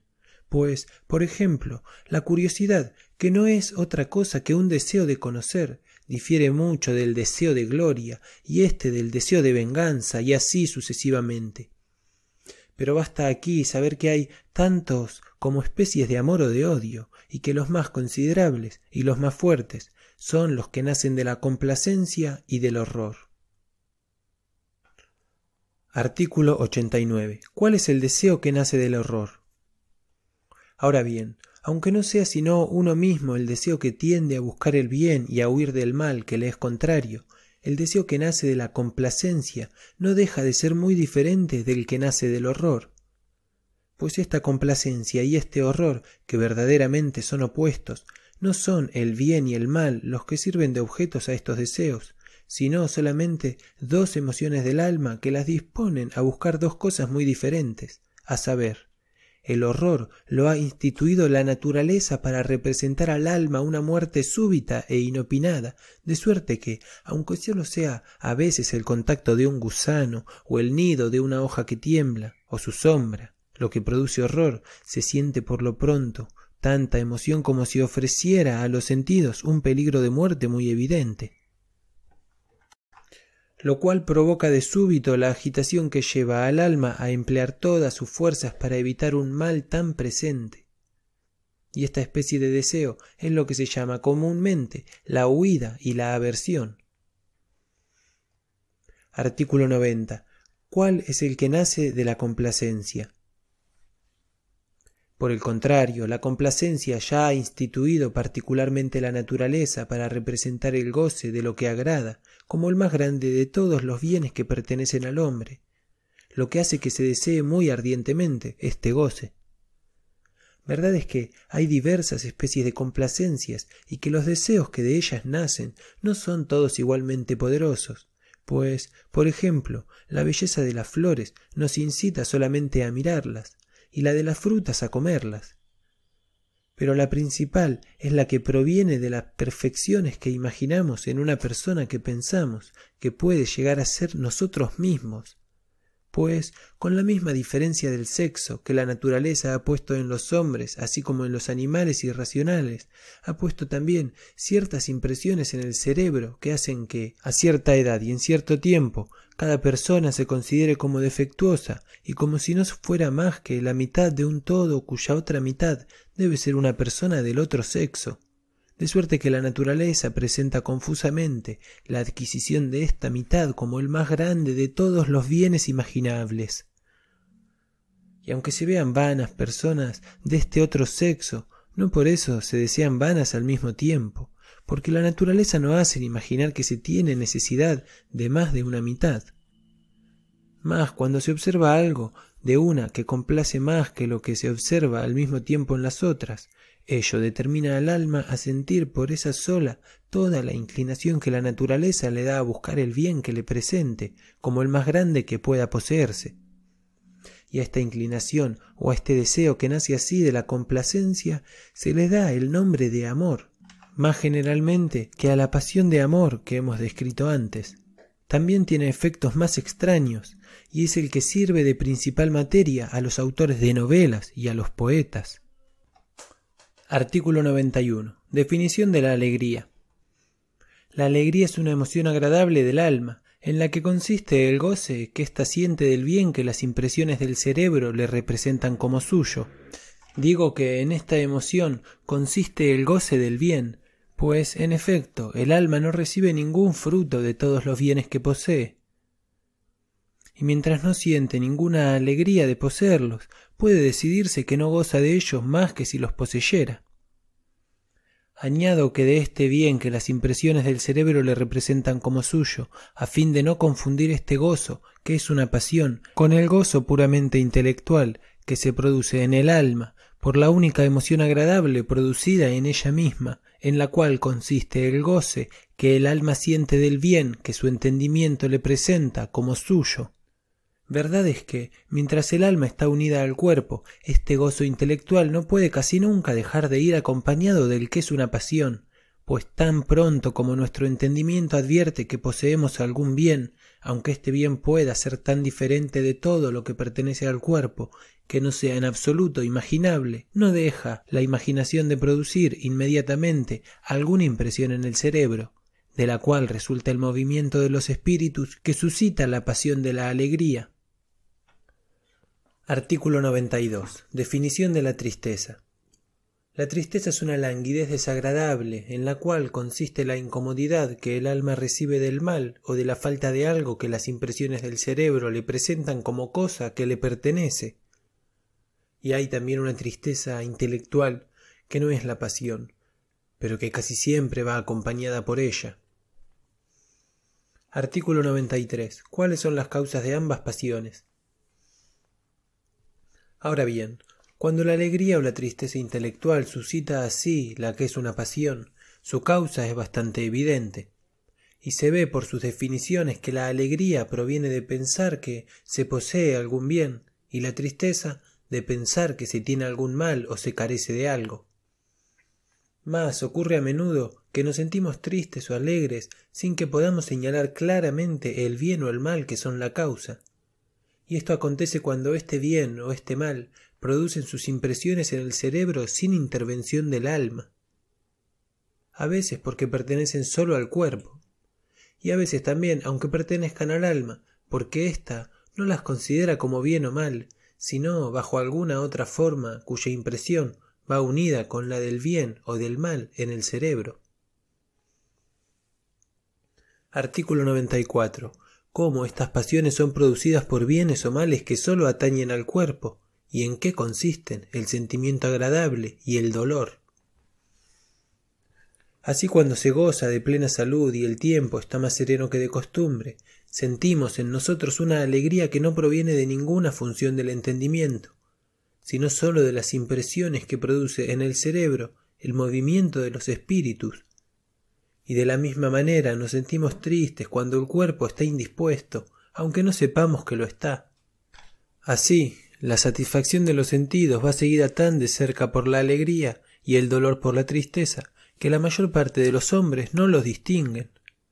Sin embargo, difieren tanto que se puede a veces sufrir dolores con alegría y recibir halagos de los sentidos que desagradan. Mas lo que hace que, por lo general, del halago de los sentidos resulte la alegría, es que todo lo que se llama halago de los sentidos o sentimiento agradable consiste en que los objetos de los sentidos producen algún movimiento en los nervios que podrá darles si no tuvieran bastante fuerza para resistirlo o si el cuerpo no estuviera bien dispuesto. Esto produce una impresión en el cerebro que, instituida por la naturaleza para testimoniar esa buena disposición y esa fuerza, la presenta al alma como un bien que le pertenece en tanto está unida al cuerpo, y por eso suscita en ella alegría. Casi la misma razón es la que hace que nos agrade sentirnos emocionados o por toda clase de pasiones, incluso la tristeza y el odio, cuando estas pasiones son producidas por las aventuras extrañas que vemos representar en un teatro o por otras cosas parecidas que, no pudiendo dañarnos de ninguna manera, parecen acariciarnos el alma, conmoviéndola. Y la causa de que el dolor produzca generalmente la tristeza consiste en que el sentimiento que se llama dolor proviene siempre de alguna acción tan violenta que hiere los nervios. De suerte que, instituida por la naturaleza para mostrar al alma el daño que recibe el cuerpo por esta acción, y su debilidad al no poder resistirlo, le muestra lo uno y lo otro como males que le son siempre agradables, excepto cuando causan algunos bienes que el alma estima más. Artículo 95. ¿Cómo pueden también ser producidas por bienes y por males que el alma no advierte aunque le pertenezcan, como el placer de arriesgarse o de recordar el mal pasado? Así, el placer que suelen sentir los jóvenes en emprender cosas difíciles y en exponerse a grandes peligros, aun cuando no esperen de ello ningún provecho ni ninguna gloria, proviene en ellos de que el pensar que lo que emprenden es difícil les produce en el cerebro una impresión que, unida a la que podrán tener si pensaran que es un bien sentirse bastante valiente, bastante afortunado, bastante diestro o bastante fuerte para osar arriesgarse hasta tal punto, determina el que se complazcan en ello, y la satisfacción que sienten los viejos cuando se acuerdan de los males que han sufrido proviene de que imaginan que es un bien haber podido subsistir a pesar de ellos. Artículo 96. ¿Cuáles son los movimientos de la sangre y de los espíritus que producen las cinco pasiones precedentes? Las cinco pasiones que he comenzado a explicar están de tal modo unidas u opuestas unas a otras que es más fácil considerarlas todas juntas que tratar separadamente de cada una, como lo hemos hecho de la admiración, y su causa no está, como la de ésta, solamente en el cerebro, sino también en el corazón, en el brazo, en el hígado y en todas las demás partes del cuerpo, en tanto sirven para la producción de la sangre y luego de los espíritus, pues, aunque todas las venas conducen al corazón, la sangre que contienen ocurre a veces, sin embargo, que la de algunas es impulsada con más fuerza que la de otras. Ocurre también que los orificios por donde entra en el corazón o por donde sale se dilatan o contraen más unas veces que otras. Artículo 97. Principales experiencias que sirven para conocer estos movimientos en el amor. Ahora bien, considerando las diversas alteraciones de nuestro cuerpo que la experiencia muestra cuando el alma está agitada por diversas pasiones, observo en el amor cuando el alma está sola, es decir, cuando la acompaña ninguna intensa más fuerte que de costumbre, que se siente un dulce calor en el pecho y que en el estómago se hace la digestión más rápidamente, de modo que esta pasión es útil para la salud. Artículo 98. En el odio. En el odio observo, por el contrario, que el pulso es desigual y más débil, y a veces más rápido, que se sienten fríos, entreverados de no sé qué calor áspero y agudo en el pecho, que el estómago deja de cumplir su función y tiende a vomitar y rechazar los alimentos ingeridos, o al menos a corromperlos y transformarlos en malos humores. Artículo 99. En la alegría. En la alegría el pulso es igual y más rápido que de ordinario, pero no tan fuerte o tan grande como en el amor, y se siente un calor agradable que no está solo en el pecho, sino que se extiende también a todas las partes exteriores del cuerpo con la sangre que se va a acudir a ellas en abundancia. Y sin embargo se pierde a veces el apetito, porque la digestión se hace peor que de costumbre, Artículo 100 en la tristeza. En la tristeza el pulso es débil y lento, y se sienten en torno del corazón como ataduras que le aprietan y témpanos que le hielan y comunican su frialdad al resto del cuerpo. Y, sin embargo, no se deja de tener algunas veces buen apetito y de sentir que el estómago cumple su deber, con tal de que a la tristeza no se le mezcle el odio. Artículo 101 en el deseo. Observo, en fin, en el deseo la particularidad de que agita el corazón más que ninguna otra pasión y da al cerebro más espíritus, los cuales, pasando del cerebro a los músculos, avivan más todos los sentidos y hacen más móviles todas las partes del cuerpo. Artículo 102. El movimiento de la sangre y de los espíritus en el amor. Estas observaciones y otras varias que serán demasiado largas para escribir me han dado motivo para juzgar que, cuando el entendimiento se figura algún objeto de amor, la impresión que este pensamiento causa en el cerebro conduce a los espíritus animales a través de los nervios del sexto par hacia los músculos que hay en torno de los intestinos y del estómago, de la manera necesaria para que el jugo de los alimentos, que se convierte en sangre nueva, pase rápidamente al corazón sin detenerse en el hígado, y que, impulsada con más fuerza que la que está en las demás partes del cuerpo, entre más abundante en el corazón y produzca en él un calor más intenso, debido a que esta sangre es más fuerte que la que se ha rarificado varias veces al pasar o tornar a pasar por el corazón, lo cual hace que éste envíe también espíritus al cerebro, cuyas partes son más gruesas y más movidas que de costumbre, y estos espíritus, fortaleciendo la impresión producida por el primer pensamiento del objeto amable, obligan al alma a detenerse en este pensamiento.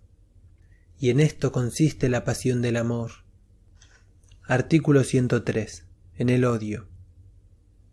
Por el contrario, en el odio, el primer pensamiento del objeto que causa aversión conduce de tal modo los espíritus que están en el cerebro a los músculos del estómago y de los intestinos, que impide que el jugo de los alimentos se mezcle con la sangre, contrayendo todos los orificios por donde acostumbra pasar a ella, y los conduce también de tal modo hacia los pequeños nervios del brazo y de la parte inferior del hígado, donde se encuentra el receptáculo de la bilis, que las partes de la sangre que normalmente van a parar a estos lugares salen de ellos y circulan hacia el corazón con la que está en las ramificaciones de la vena cava, lo cual da lugar a muchas desigualdades en su calor, pues la sangre que proviene del vaso apenas se calienta y rarifica, mientras que la que procede de la parte inferior del hígado, donde está siempre la hiel, se calienta y se dilata muy rápidamente, después de lo cual los espíritus que van al cerebro tienen también partes muy desiguales y movimientos muy extraordinarios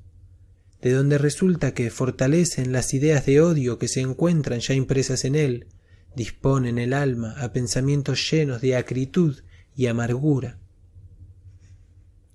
Artículo 104. En la alegría.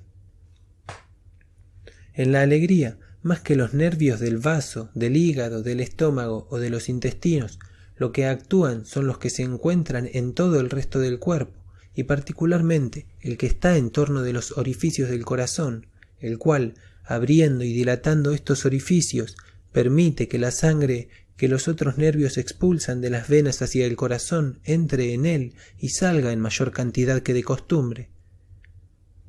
Y como la sangre que entra entonces en el corazón ha pasado ya y vuelto a pasar varias veces por él, habiendo ido de las arterias a las venas, se dilata muy fácilmente, y produce espíritus cuyas partes, muy iguales y sutiles, son propias para formar e intensificar las impresiones del cerebro que dan al alma pensamientos alegres y tranquilos. Artículo 105. En la tristeza. Contrariamente, en la tristeza los orificios del corazón están muy contraídos por el pequeño nervio que los rodea y la sangre de las venas no está nada agitada, por lo cual acude muy poco al corazón, y no obstante, los pasos por donde el jugo de los alimentos va del estómago y de los intestinos al hígado permanecen abiertos, y ello hace que el apetito no disminuya, excepto cuando lo cierra el odio, que suele ir unido a la tristeza. Artículo 106. En el deseo. Finalmente, la pasión del deseo tiene la particularidad de que la voluntad que se tiene de lograr algún bien o de evitar algún mal envía rápidamente los espíritus del cerebro hacia todas las partes del cuerpo que pueden servir para los actos necesarios al efecto y particularmente hacia el corazón y hacia las partes que proporcionan más sangre, a fin de que, recibiéndola en mayor abundancia que de costumbre, envíe al cerebro mayor cantidad de espíritus, tanto para mantener y afianzar en él la idea de esta voluntad, como para pasar de él a todos los órganos de los sentidos y a todos los músculos que pueden coadyuvar a conseguir lo que se desea. Artículo 107. ¿Cuál es la causa de estos movimientos en el amor? Y las razones de todo esto las deduzco de lo que ha quedado dicho antes, que hay tal relación entre nuestra alma y nuestro cuerpo, que cuando una vez que hemos unido alguna acción corporal con algún pensamiento, ya nunca más se nos presentan separados. Como se ve en los que han tomado con gran aversión algún brebaje estando enfermos, que luego no pueden beber o comer nada de parecido gusto sin sentir de nuevo la misma aversión y de la misma manera no pueden pensar en la aversión que sienten por las medicinas sin que les venga al pensamiento el mismo gusto. Pues creo que las primeras pasiones que nuestra alma ha tenido cuando comenzó a estar unida a nuestro cuerpo han debido de ser que a veces la sangre u otro jugo que entrara en el corazón era un alimento más conveniente para mantener en él el calor, que es el principio de la vida. Y esto era causa de que el alma uniera así de voluntad este alimento, es decir, que lo amara, y al mismo tiempo los espíritus iban del cerebro a los músculos que podían presionar o agitar las partes de donde la sangre haya venido al corazón, para que la enviasen más y más, y estas partes eran el estómago y los intestinos, cuyo movimiento aumenta el apetito, o bien asimismo el hígado y el pulmón, que los músculos del diafragma pueden mover. Por eso este mismo movimiento de los espíritus ha acompañado siempre desde entonces la pasión de amor. Artículo 108. En el odio. A veces, por el contrario, llegaba al corazón algún jugo extraño, incapaz de mantener el calor y que podía incluso extinguirlo, y por esto los espíritus que subían del corazón al cerebro despertaban en el alma la pasión del odio, y al mismo tiempo estos espíritus iban del cerebro a los nervios, que podían impulsar sangre del vaso y de las pequeñas venas del hígado al corazón, para impedir que entrara en él ese jugo nocivo, y también a los que podían rechazar este mismo jugo hacia los intestinos y el estómago, o también a veces obligar al estómago a vomitarlo. A esto se debe que estos mismos movimientos acompañan habitualmente a la pasión del odio. Y puede observarse a simple vista que hay en el hígado muchas venas o conductos bastante anchos por donde el jugo de los alimentos puede pasar de la vena porta a la vena cava, y de aquí al corazón, sin detenerse nada en el hígado. Pero hay también una infinidad de otros conductos más pequeños en los que puede detenerse y que contienen siempre sangre de reserva. Y lo mismo ocurre en el vaso. Y esta sangre, más gruesa que la de otras partes del cuerpo, puede servir mejor de alimento al fuego que hay en el corazón cuando el estómago y los intestinos dejan de suministrárselo. Artículo 109. En la alegría. También ha ocurrido a veces, al comienzo de nuestra vida, que la sangre contenida en las venas era un alimento bastante conveniente para mantener el calor del corazón, y que la contengan en cantidad tal que no necesitaban sacar alimento alguno de otro sitio, lo cual ha despertado en el alma la pasión de la alegría y ha hecho al mismo tiempo que los orificios del corazón se abrieran más que de costumbre y que los espíritus, acudiendo abundantemente del cerebro, no sólo a los nervios que sirven para abrir estos orificios, sino también a los demás que impulsan hacia el corazón la sangre de las venas, impidan que venga nuevamente a esta sangre del hígado, del vaso y de los intestinos y del estómago, y por eso estos mismos movimientos van unidos a la alegría. Artículo 110. En la tristeza. A veces, por el contrario, ha ocurrido que el cuerpo ha carecido de alimento, y esto es lo que debe hacer sentir al alma su primera tristeza, a menos que haya ido unida al odio. Esto ha hecho también que los orificios del corazón se contrajeran, al no recibir sino poca sangre, y que haya acudido del vaso una parte bastante considerable de la misma, porque el vaso es como el último depósito que sirve para proveer al corazón cuando no recibe bastante de otro sitio. Por eso acompañan siempre a la tristeza los movimientos de los espíritus y de los nervios que sirven para contraer los orificios del corazón y para conducir sangre del vaso. Artículo 11. En el deseo.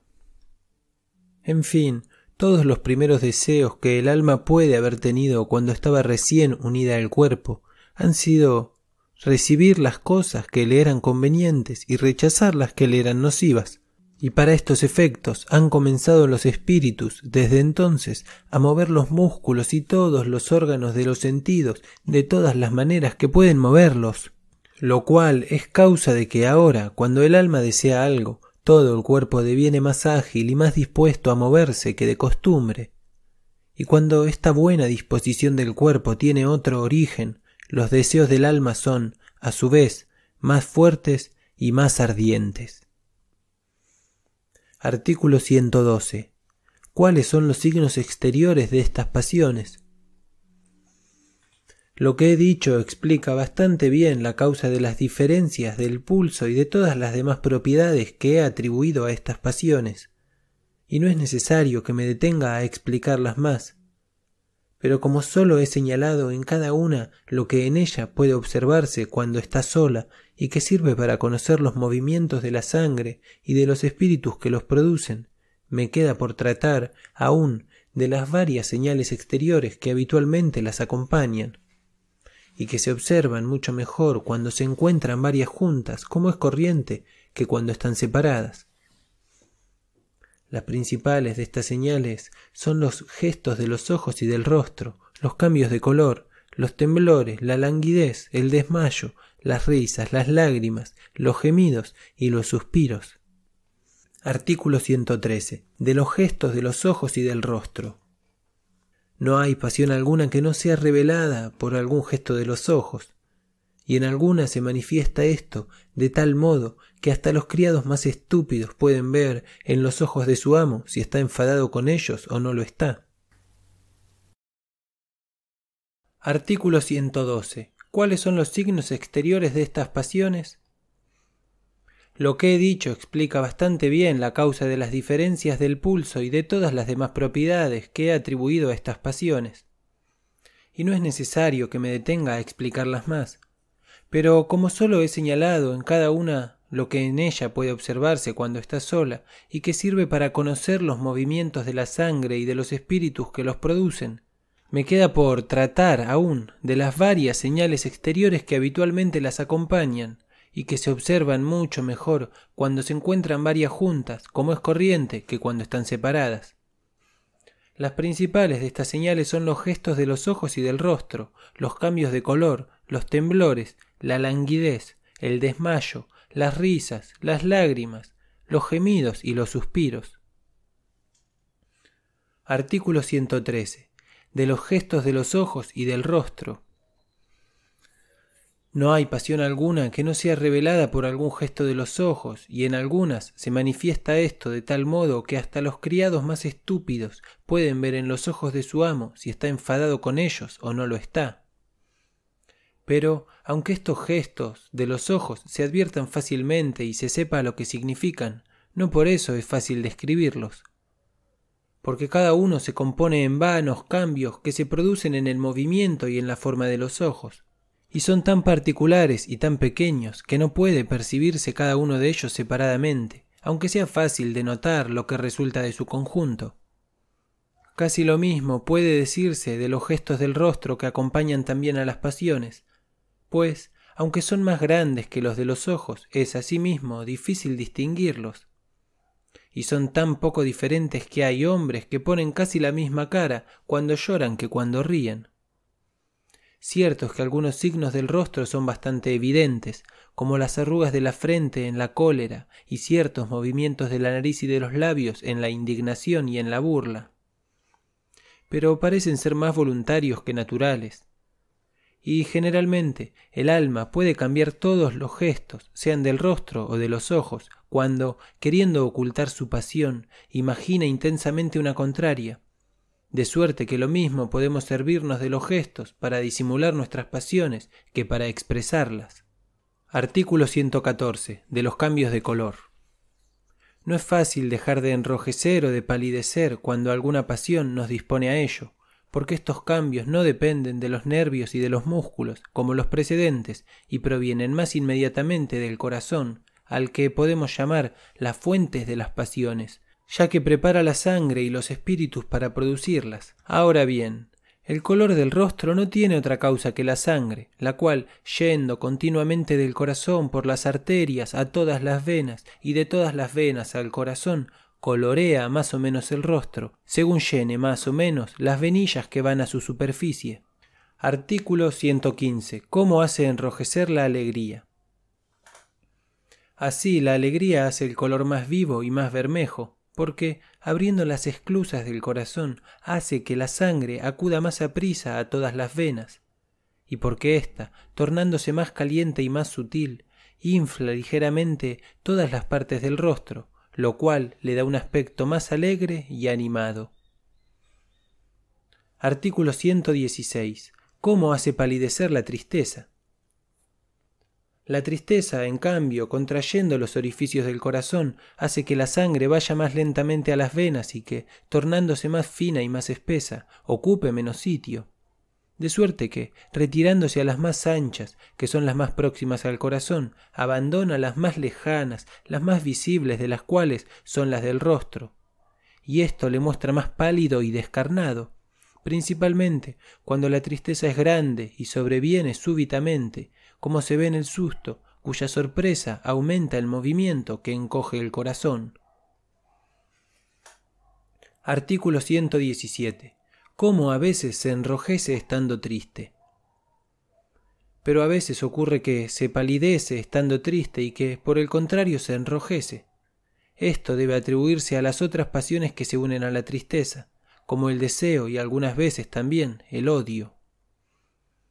Estas pasiones, calentando y agitando la sangre procedente del hígado, de los intestinos y de las otras partes interiores, la empujan hacia el corazón, y de aquí, por la arteria grande, hacia las venas del rostro, sin que la tristeza que contrae por una y otra parte los orificios del corazón pueda impedirlo, salvo cuando es muy grande. Pero, aun siendo mediana, impide fácilmente que la sangre así llegada a las venas del rostro descienda al corazón mientras el amor, el deseo o el odio impulsa hacia él procedente de otras partes interiores.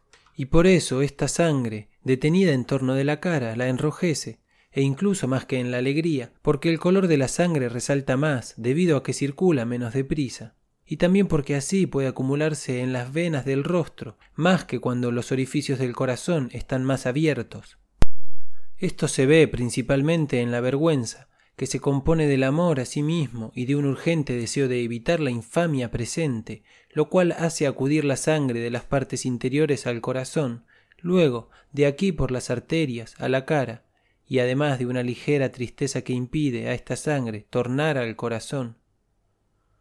Lo mismo ocurre generalmente cuando se llora, pues, como diré luego, lo que produce la mayor parte de las lágrimas es el amor unido a la tristeza, y lo mismo acontece en la ira, en la que con frecuencia va unido al amor, al odio y a la tristeza un súbito deseo de venganza. Artículo 118. De los temblores. Los temblores tienen dos diferentes causas. Una es que, a veces, acuden demasiado pocos espíritus del cerebro a los nervios, y otra que a veces acuden demasiados para poder cerrar perfectamente los pequeños conductos de los músculos que, como he dicho en el artículo 11, deben cerrarse para determinar los movimientos de los miembros. La primera causa se muestra en la tristeza y en el miedo, y también cuando se tiembla de frío, pues estas pasiones, lo mismo que la frialdad del aire, pueden atenuar de tal modo la inactividad o la actividad de la sangre que no suministra al cerebro bastantes espíritus para enviarlos a los nervios. La otra causa suele manifestarse en los que desean ardientemente una cosa y en los que sufren un fuerte acceso de ira, como también en los que están borrachos. Porque aquellas dos pasiones, lo mismo que el vino, hacen a veces acudir al cerebro tantos espíritus que no pueden pasar normalmente del cerebro a los músculos. Artículo 111. De la languidez. La languidez es una disposición que sienten todos los miembros a la laxitud y la inactividad. Se debe, lo mismo que el temblor, a que no acuden a los nervios bastantes espíritus, pero de modo diferente. Pues la causa del temblor es que no hay bastantes en el cerebro para obedecer a las determinaciones de la glándula cuando ésta los impulsa hacia algún músculo mientras que la languidez proviene de que la glándula no los determina a ir a unos músculos con preferencia a otros. Artículo 120. ¿Cómo se produce por el amor y por el deseo? Y la pasión que causa más frecuentemente este efecto es el amor, unido al deseo de una cosa cuya adquisición no se cree posible por el momento. Pues el amor ocupa de tal modo el alma en considerar el objeto amado que emplea todos los espíritus que hay en el cerebro en presentarle la imagen de ese objeto, y paraliza todos los movimientos de la glándula que no sirven para este efecto. Y en cuanto al deseo, hay que advertir que la propiedad que le he atribuido de dar movilidad al cuerpo sólo es efectiva cuando se imagina que puede hacerse inmediatamente algo que sirva para adquirir el objeto deseado. Pues si por el contrario se cree que es imposible hacer nada que sea útil a tal fin, toda la agitación del deseo permanece en el cerebro, sin pasar en modo alguno por los nervios, y enteramente dedicada a afianzar en él la idea del objeto deseado, deja languideciendo el resto del cuerpo. Artículo 121. ¿Cómo puede ser producida también por otras pasiones? Verdad es que el odio, la tristeza y hasta la alegría pueden producir languidez cuando son muy violentos, porque ocupan enteramente el alma en considerar su objeto, principalmente cuando va unido a ello el deseo de una cosa a cuya adquisición no se puede contribuir en el presente.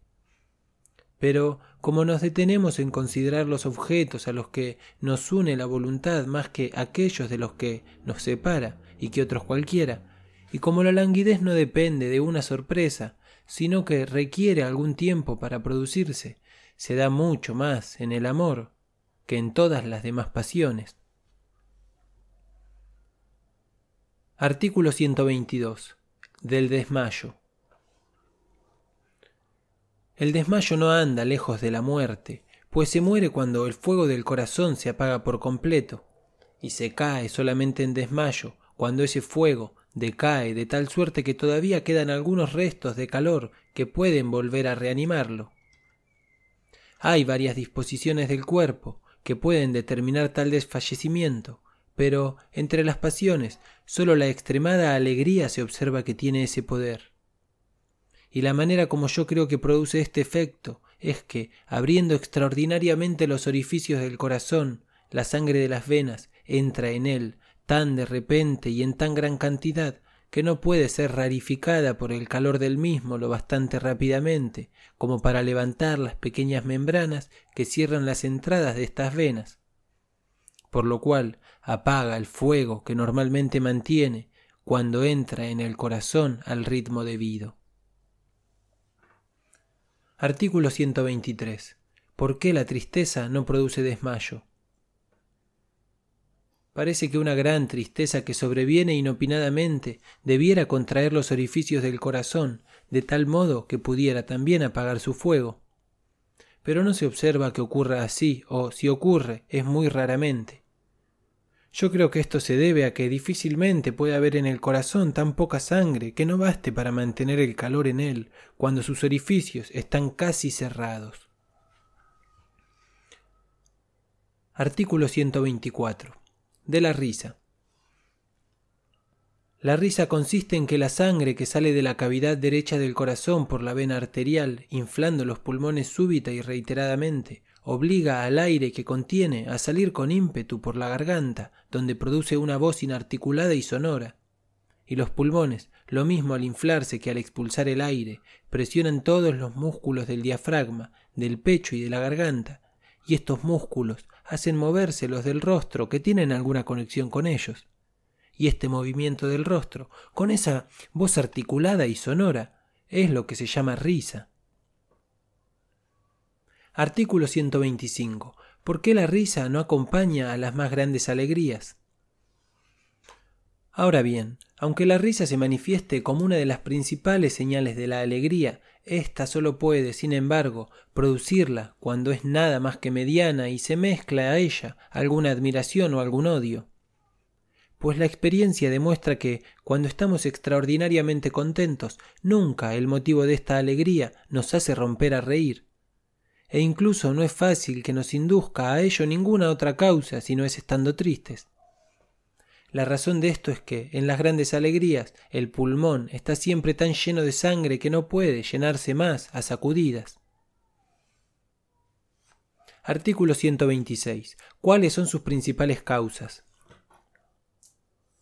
Y sólo puedo señalar dos causas por las cuales se infla el pulmón así, súbitamente.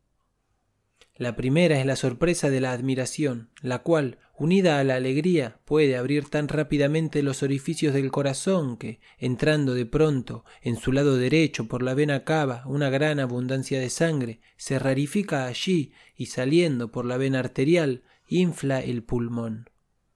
La otra es la mezcla de algún licor que aumenta la rarificación de la sangre, y para esto creo que sólo sirve la parte más activa de la que procede del brazo, esta parte de la sangre, impulsada hacia el corazón por alguna ligera emoción de odio, ayudada por la sorpresa de la admiración y mezclándose en aquel con la sangre procedente de otros lugares del cuerpo, que acude en abundancia cuando interviene la alegría, puede hacer que esta sangre se dilate en el corazón más que de costumbre. De la misma manera que se inflan de pronto otros muchos licores puestos sobre el fuego cuando se echa en el recipiente donde están un poco de vinagre. La experiencia nos muestra también que en todas las coincidencias que pueden producir esa risa sonora que viene del pulmón hay siempre algún pequeño motivo de odio o al menos de admiración. Y los individuos que no tienen sano el vaso son propensos a estar no solo más tristes, sino también a intervalos más alegres y más dispuestos a reír que los otros porque el vaso envía al corazón dos clases de sangre, una muy espesa y vasta, que produce la tristeza, y otra muy fluida y sutil, que produce la alegría. Y es frecuente sentirse inclinado a la tristeza después de haber reído mucho, porque, agotándose la parte más fluida de la sangre del vaso, la otra, más espesa, la sigue hacia el corazón. Artículo 127. ¿Cuál es la causa de la indignación? En cuanto a la risa que acompaña a veces a la indignación, es generalmente artificial y fingida. Más cuando es natural, parece provenir de la alegría que sentimos de ver que el mal que nos indigna no puede alcanzarnos, y, además, de que nos sorprende la novedad o el encuentro inopinado de ese mal. De modo que a la risa contribuyen en este caso la alegría, el odio y la admiración. No obstante, Quiero creer que puede también ser producida sin ninguna alegría, sólo por el sentimiento de aversión que envía la sangre del vaso al corazón, donde queda rarificada y desde donde es impulsada hacia el pulmón, que infla fácilmente cuando lo encuentra casi vacío, y generalmente todo lo que pueda inflar súbitamente el pulmón de esta manera produce la manifestación exterior de la risa excepto cuando la tristeza la sustituye por la de los gemidos y los gritos que acompañan a las lágrimas. A propósito de esto, Vives escribe de sí mismo que, cuando había estado mucho tiempo sin comer, los primeros bocados que tomaba le obligaban a reír, lo cual podía provenir de que su pulmón, vacío de sangre por falta de alimento, se inflaba rápidamente con la primera sangre que pasaba del estómago al corazón, y sólo de pensar en comer podía producir tal efecto, incluso antes de que lo produjeran los alimentos que ingería. Artículo 128. Del origen de las lágrimas. Así como la risa no es nunca producida por las más grandes alegrías, tampoco las lágrimas provienen de una extremada tristeza, sino sólo de la que, siendo mediana, va acompañada o seguida de algún sentimiento de amor o también de alegría y para entender bien su origen conviene observar que, aunque continuamente salen de todas las partes de nuestro cuerpo muchos vapores, de ninguna salen tantos como de los ojos, debido a los grandes que son los nervios ópticos y a la gran cantidad de arterias por las que esos vapores acuden a los ojos. y así como el sudor se compone únicamente de los vapores que saliendo de otras partes se convierten en agua en la superficie, de la misma manera las lágrimas las forman los vapores que salen de los ojos. Artículo 129. ¿Cómo los vapores se transforman en agua? Ahora bien, como he escrito en Los meteoros, al explicar cómo los vapores del aire se convierten en lluvia, debido a que están menos agitados y son menos abundantes que de costumbre, creo asimismo que, cuando los que salen del cuerpo están mucho menos agitados que de ordinario, aunque no sean tan abundantes, no dejan de transformarse en agua, y esto da lugar a los sudores fríos que causa a veces la debilidad cuando se está enfermo, y creo que, cuando son mucho más abundantes, con tal de que no estén además muy agitados, se convierten también en agua. Y esto es causa del sudor que se produce cuando se hace algún ejercicio. Pero entonces los ojos no sudan, porque durante los ejercicios del cuerpo, como la mayor parte de los espíritus van a los músculos que sirven para moverlo, van menos a los ojos por el nervio óptico. Y no es sino una misma materia la que compone la sangre mientras está en las venas o en las arterias, y los espíritus cuando están en el cerebro o en los nervios o en los músculos, y los vapores cuando sale en forma de aire, y por último el sudor o las lágrimas cuando se condensa en agua sobre la superficie del cuerpo o de los ojos. Artículo 130. Cómo lo que produce dolor al ojo incita a llorar y sólo puedo advertir dos causas que hagan transformarse en lágrimas los vapores que salen de los ojos. La primera es cuando cualquier accidente modifica la forma de los poros por donde salen, pues esto, retardando el movimiento de esos vapores y bardeando su orden, puede hacer que se conviertan en agua. Basta, pues, una mota que caiga en el ojo para que éste vierta algunas lágrimas, pues, produciendo en él dolor, cambia la disposición de sus poros, de suerte que, contrayéndose algunos de ellos, las pequeñas partes de los vapores pasan más despacio, y en lugar de salir como antes, igualmente distintas unos de otros, permaneciendo así separadas, ahora se tropiezan, porque el orden de esos poros se ha roto, y así se juntan y se convierten en lágrimas. Artículo 131. ¿Cómo se llora de tristeza? La otra causa es la tristeza seguida de amor, o de alegría, o generalmente de alguna causa que hace que el corazón envíe mucha sangre por las arterias. La tristeza es para ello necesaria porque, enfriando toda la sangre, contrae los poros de los ojos. Pero, como a medida que los contrae, disminuye también la cantidad de vapores que a esos poros deben dar paso, esto no basta para producir lágrimas, sino aumenta, al mismo tiempo, por alguna otra causa, la cantidad de estos vapores. Y no hay nada que la aumente más que la sangre que es enviada al corazón en la pasión del amor. Así vemos que los que están tristes no vierten lágrimas continuamente, sino sólo a intervalos, cuando reflexionan de nuevo sobre lo que les contrista. Artículo 132. De los gemidos que acompañan a las lágrimas. Y entonces los pulmones se inflan a veces de pronto por la abundancia de sangre que entra en ellos, y expulsa el aire que contenían, el cual, saliendo por la garganta, produce los sollozos y los gritos que suelen acompañar a las lágrimas. Y estos gritos son generalmente más agudos que los que acompañan a la risa, aunque se produzcan casi de la misma manera. Esto se debe a que los órganos que sirven para dilatar o contraer los órganos de la voz, para hacerla más gruesa o más aguda, están unidos a los que abren los orificios del corazón durante la alegría y los contraen durante la tristeza. Y por estos estos se dilatan o contraen al mismo tiempo que aquellos. Artículo 133. ¿Por qué los niños y los viejos lloran fácilmente? Los niños y los viejos son más propensos a llorar que los de mediana edad, pero por diversas razones.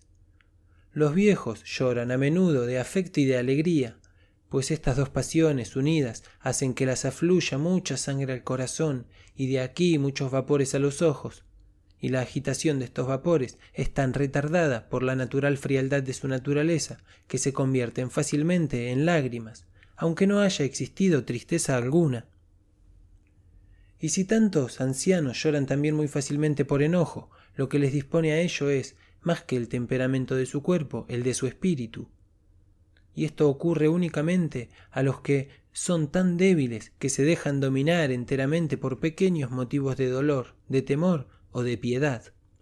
Lo mismo ocurre en los niños, los cuales no lloran apenas de alegría, sino más bien de tristeza, incluso cuando va acompañada de amor, pues tienen siempre bastante sangre para producir muchos vapores que se convierten en lágrimas cuando la tristeza retarda su movimiento.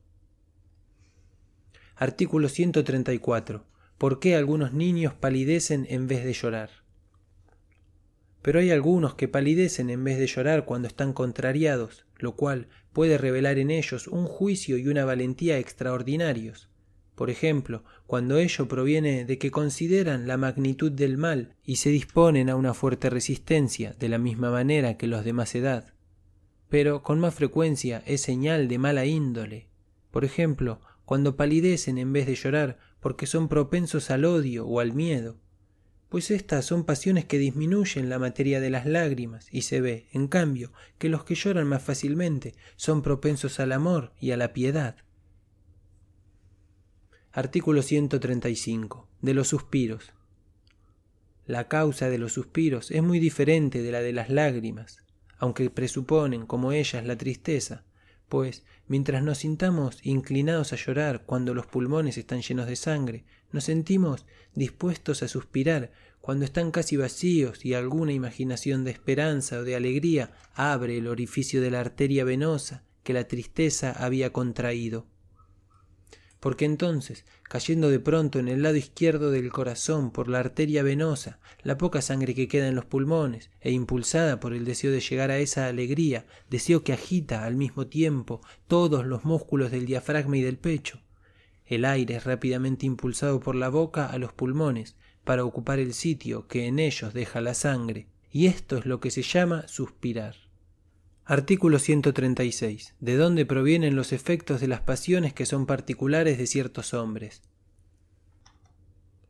Por otra parte, para suplir aquí en pocas palabras todo lo que pudiera añadirse sobre los diversos efectos o las diversas causas de las pasiones, me limitaré a repetir el principio en el que se apoya todo lo que he escrito sobre ellas, es decir, que hay tal relación entre nuestra alma y nuestro cuerpo, que cuando hemos unido una vez algún acto corporal con algún pensamiento, ya nunca se nos presenta uno sin el otro, y no siempre se unen los mismos actos a los mismos pensamientos, pues esto basta para explicar todo lo que cada cual puede observar de particular en sí mismo o en otros, respecto a esta materia, que no ha sido explicada aquí.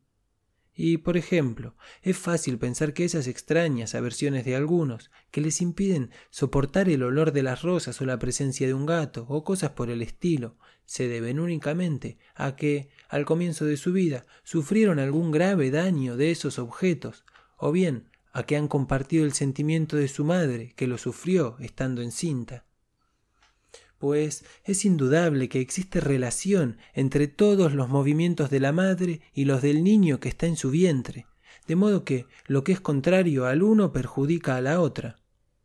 Y el olor de las rosas puede haber causado un gran dolor de cabeza a un niño cuando está en la cuna, o puede haberle asustado mucho un gato, sin que nadie lo haya notado, ni él lo recuerde luego en absoluto, aunque la aversión que sintiera entonces por aquellas rosas o por aquel gato permanezca impresa en su cerebro hasta el final de su vida. Artículo 137. De la función de las cinco pasiones aquí explicadas, en tanto se refieren al cuerpo. Después de haber dado las definiciones del amor, del odio, del deseo, de la alegría, de la tristeza, y tratado de todos los movimientos corporales que las causan o acompañan. Solo nos queda considerar aquí su función. Respecto a esto, es de observar que, según la naturaleza, todas se refieren al cuerpo y sólo afectan al alma cuando ésta se une a aquel, de suerte que su función natural es incitar al alma a consentir y contribuir a los actos que pueden servir para conservar el cuerpo o hacerle de alguna manera más perfecto. Y en este sentido, la tristeza y la alegría son las dos que primero se emplean. Pues sólo el sentimiento del dolor que experimenta el alma advierte a ésta inmediatamente de las cosas que dañan al cuerpo, dolor que produce en ella primero la pasión de la tristeza, luego el odio, a lo que causa este dolor, y en tercer lugar el deseo de liberarse de él. De la misma manera, el alma sólo advierte las cosas útiles al cuerpo por alguna clase de satisfacción que provoca en ella la alegría, luego el amor o lo que cree que la produce, y por último el deseo de adquirir lo que puede prolongar esa alegría o gozar después de una semejante. Esto demuestra que las cinco son muy útiles para el cuerpo e incluso que la tristeza es en cierto modo primordial y más necesaria que la alegría y el odio que el amor, porque importa más rechazar las cosas que perjudican y pueden destruir que adquirir las que añaden alguna perfección sin la cual se puede subsistir. Artículo 138. De sus defectos y de los medios de corregirlos. Pero aunque esta función de las pasiones sea la más natural que puedan tener, y aunque la vida de todos los animales sin razón se rija por movimientos corporales análogos a los que en nosotros siguen esas pasiones, y en los cuales incita a nuestra alma a consentir, no siempre es buena, sin embargo, porque hay varias cosas nocivas al cuerpo que no producen al principio ninguna tristeza e incluso que producen alegría, y otras que le son útiles aunque comiencen por ser incómodas. Y además tanto los bienes como los males que representan los representan como mucho más grandes y más importantes de lo que son, de modo que nos incitan a buscar los unos y a evitar los otros con más ardor y más celo de lo conveniente. Como vemos también que los animales son engañados por cebos y que, para evitar pequeños males, se precipitan en otros mayores. Por eso debemos servirnos de la experiencia y de la razón para distinguir el bien del mal y conocer su justo valor, a fin de no tomar uno por otro y no dejarnos llevar a nada con exceso. Artículo 139. De la función de las mismas pasiones en cuanto corresponden al alma y en primer lugar al amor. Esto bastaría si solo tuviéramos cuerpo o si el cuerpo fuese nuestra mejor parte.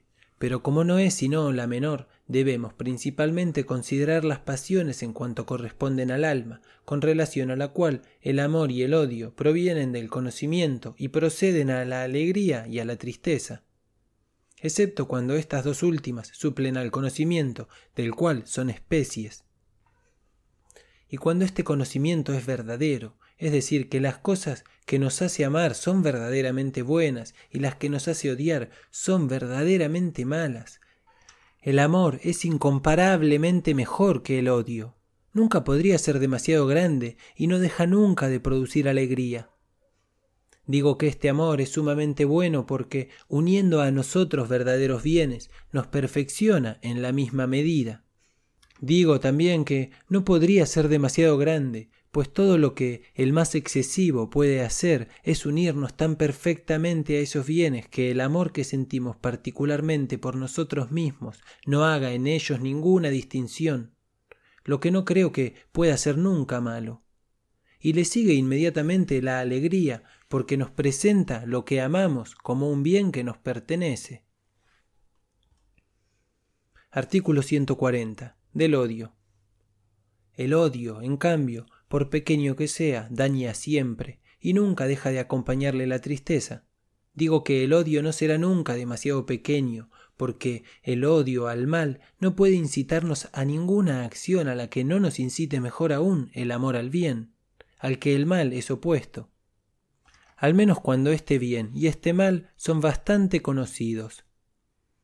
Pues reconozco que el odio al mal que se manifiesta únicamente por el dolor es necesario en cuanto al cuerpo.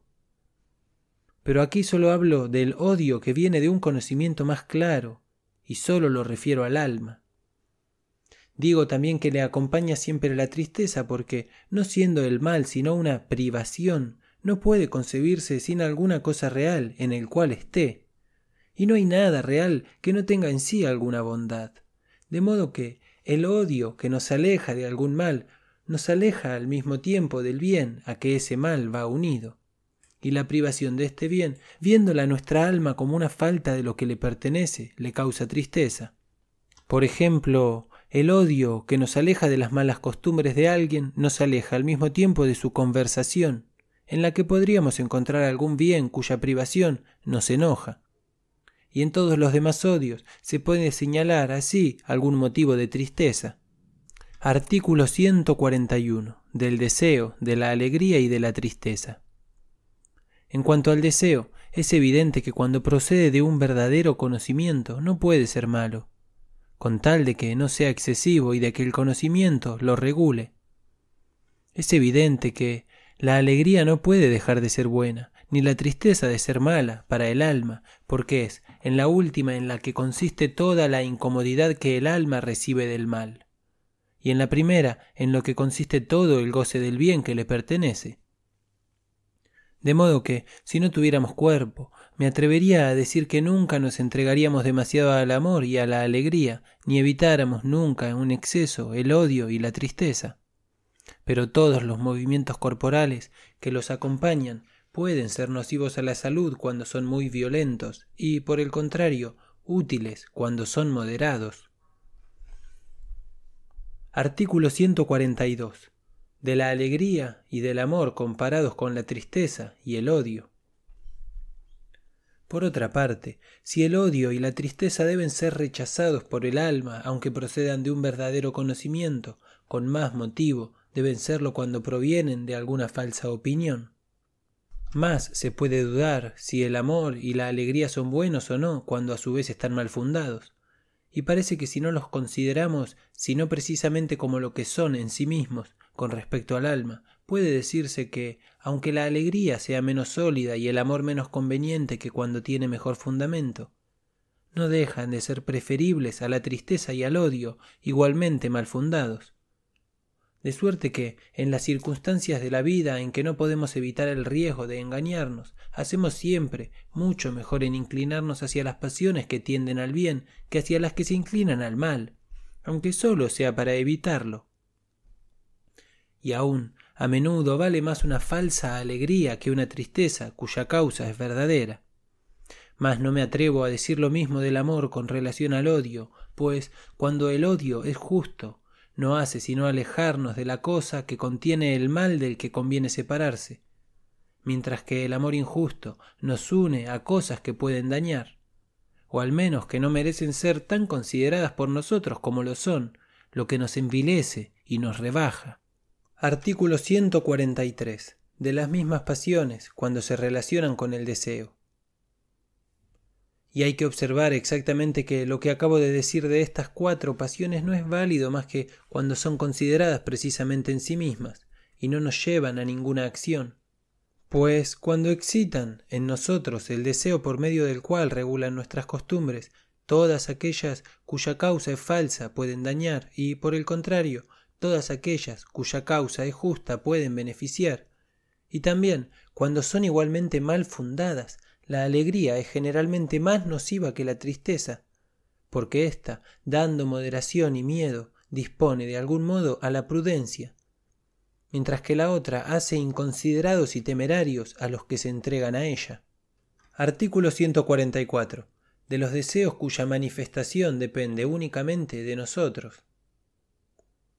Pero como estas pasiones no nos pueden llevar a ninguna acción sino por medio del deseo que suscitan, es particularmente este deseo lo que debemos cuidarnos de regular. Y en esto consiste la principal utilidad de la moral. Ahora bien, así como acabo de decir que el deseo es siempre bueno cuando le precede un verdadero conocimiento, no puede menos de ser malo cuando se funda en algún error. Y me parece que, en lo que se refiere a los deseos, el error que más generalmente se comete es que no distinguimos bastante las cosas que dependen enteramente de nosotros de las que no dependen en absoluto. Pues, en cuanto a las que no dependen más que de nosotros, es decir, de nuestro libre arbitrio, basta saber que son buenas para que nunca fuera excesivo nuestro deseo de ellas. Porque hacer las cosas buenas que dependen de nosotros es seguir la virtud. Y es indudable que nunca puede ser excesivo el deseo de la virtud además de que lo que deseamos de este modo no podemos menos de lograrlo, pues que sólo de nosotros depende, y recibiremos de ello toda la satisfacción que hemos esperado. Pero la falta que en esto solemos cometer no es nunca desear demasiado, sino desear demasiado poco.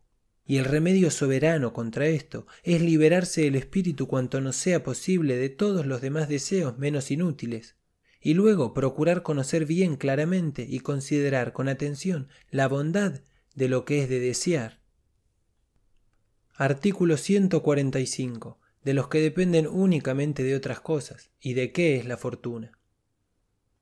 En cuanto a las cosas que no dependen en modo alguno de nosotros, por buenas que puedan ser, no debemos jamás desearlas con pasión, no sólo porque podemos no lograrlas y afligirnos así tanto más cuanto más las hayamos deseado, sino principalmente porque, ocupando nuestro pensamiento, nos apartan de poner nuestro afecto en otras cosas cuya adquisición depende de nosotros. Y hay dos remedios generales contra estos vanos deseos. El primero es la generosidad, de la cual hablaré luego. El segundo es que debemos reflexionar a menudo en la providencia divina y considerar que es imposible que ocurra nada de otro modo que el determinado por ella desde toda la eternidad.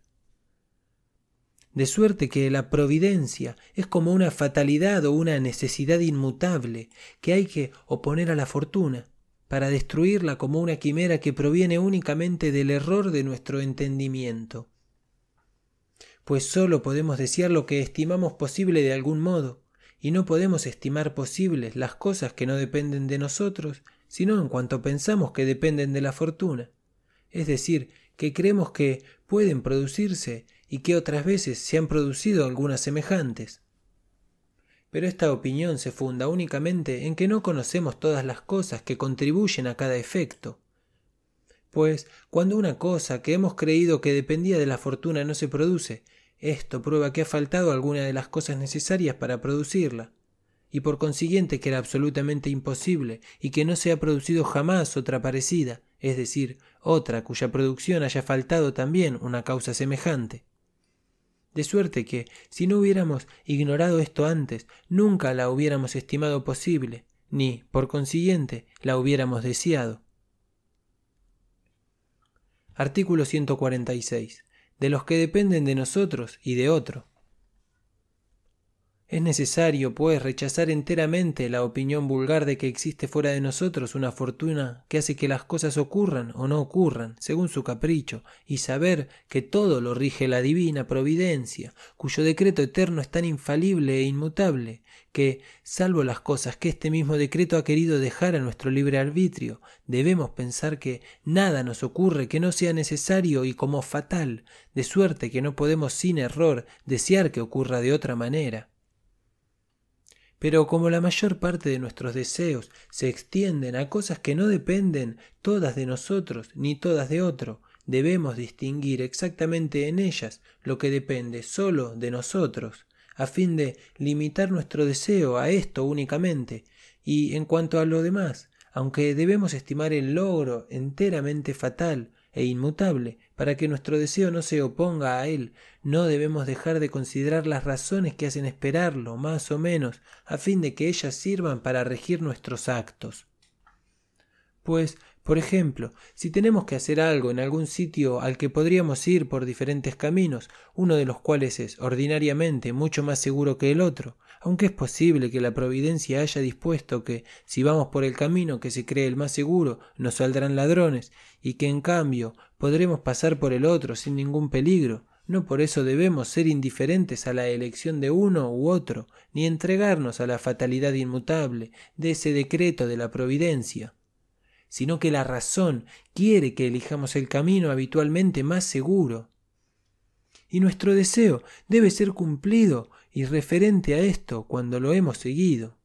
Aunque por ello nos ocurra cualquier mal, pues como este mal no hemos podido nosotros evitarlo, no hemos tenido ocasión para desear vernos libres de él, sino para proceder todo lo mejor que nuestro entendimiento nos ha dictado, como supongo que lo hemos hecho y es indudable que, cuando ejercitamos en distinguir así la fatalidad de la fortuna, nos acostumbramos fácilmente a regir nuestros deseos de tal modo que, dependiendo sólo de nosotros su cumplimiento, pueden siempre darnos una entera satisfacción. Artículo 147 de las emociones interiores del alma.